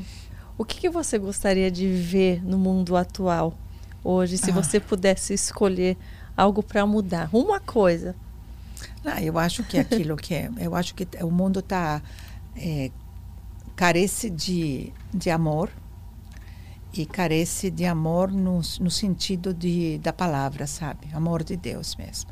O mundo está precisando de Deus, está precisando de Deus, amor de Deus, sabe? As pessoas não se amam, não se respeitam, não têm paciência, não, não são. Sabe, Deus tem falado muito ultimamente com essa passagem de 1 Coríntios 13, sabe? Essas características do amor de Deus mesmo. Está carecendo de tudo isso, sabe? Não ardem ciúmes, não tem rancor, não inveja, sabe? Hoje a gente vê isso aí no dia a dia, né? A palavra a tá amor foi banalizada, parece, né? Totalmente, totalmente eu amo um café e eu amo meu marido e eu amo Deus, sabe? Uhum. Não pode ser a mesma coisa. Sim. Entendeu? Então está precisando de amor, tá? E amor e Deus é uma, uma coisa só, né? Então, acho que está precisando disso, sabe? Mas eu vejo que o, o mundo de hoje está endurecido, está com o coração endurecido mesmo. Não quer saber, não quer saber de abrir mão, quer eu, eu, eu, do jeito que eu quero, na hora que eu quero. E a, a o, o progresso, a tecnologia tem incentivado isso, né? Uhum. Porque hoje você aperta um botãozinho, você tem o que quer na hora que você uhum. quer. Se você vai numa dessas máquinas para para para pegar um, um, refrigerante e você aperta o botão e não sai a hora, a pessoa chuta a máquina, né? Uhum. Chacoalha, né? Porque eu quero. Tá? Uhum. Então, o mundo hoje não tem, não é mundo paciente. Sim. É tudo para ontem. Tudo e a criança cresce desse jeito cresce desse jeito. Porque as crianças falam, eu quero agora. Eu tenho visto essas crianças pequenas. Eu quero agora. Uhum. E se o uhum. pai não faz o que ele quer, ele faz aquele escândalo. Uhum. Entendeu? Então, eu, eu quero agora. Esse é o mundo de hoje. Eu queria que você deixasse um conselho final para todos que ouviram e tenho certeza que aprenderam tanto mas que ainda né, necessitam se aproximar mais do Senhor para ter essa paz para lidar com os desafios, porque os desafios sempre existirão. Ah, sempre. É. Ai, o que, que eu posso falar depois do que a gente falou, é. né? Eu acho que o que a gente falou, por, por último, eu acho que é a chave de tudo. E se eu posso falar alguma coisa para você que está nos ouvindo, que você acompanhou a gente em todo esse tempo, é, tem uma única solução e uma única saída para tudo aquilo que você pode estar vivendo, passando, pensando. Essa única saída é Jesus, não tem outra. Eu sei que talvez você está me ouvindo e não está acreditando, mas é isso mesmo. Só Jesus, tá? Busca a Jesus. Ah, eu não conheço. Busca. Ele vai se apresentar a você. Ele vai se manifestar. É só buscar. É só buscar. A palavra fala: me, bus me achareis quando me buscares de todo o coração. Então, busca Jesus.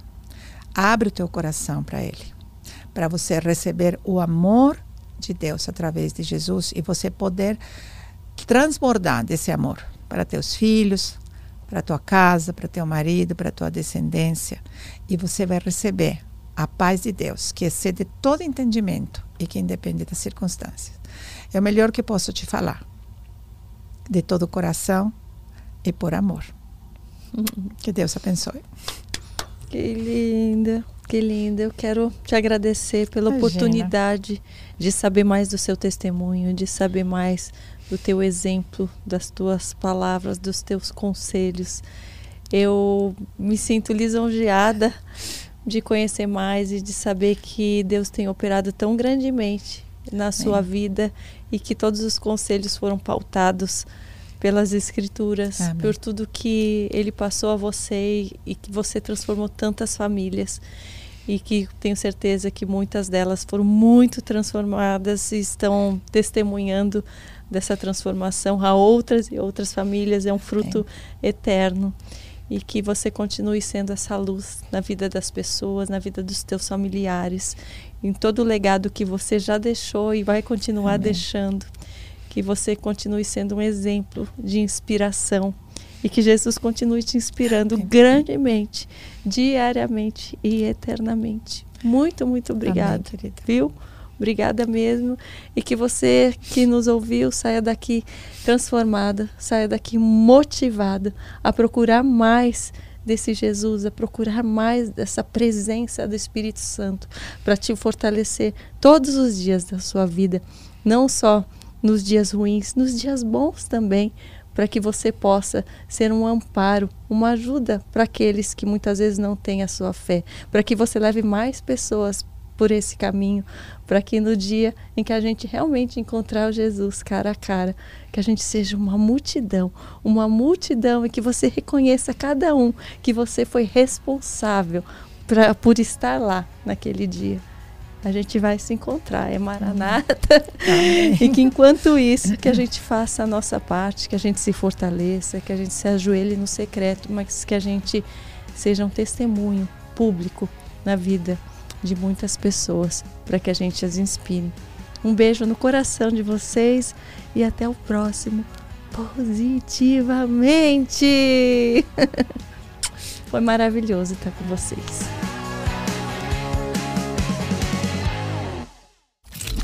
Hub.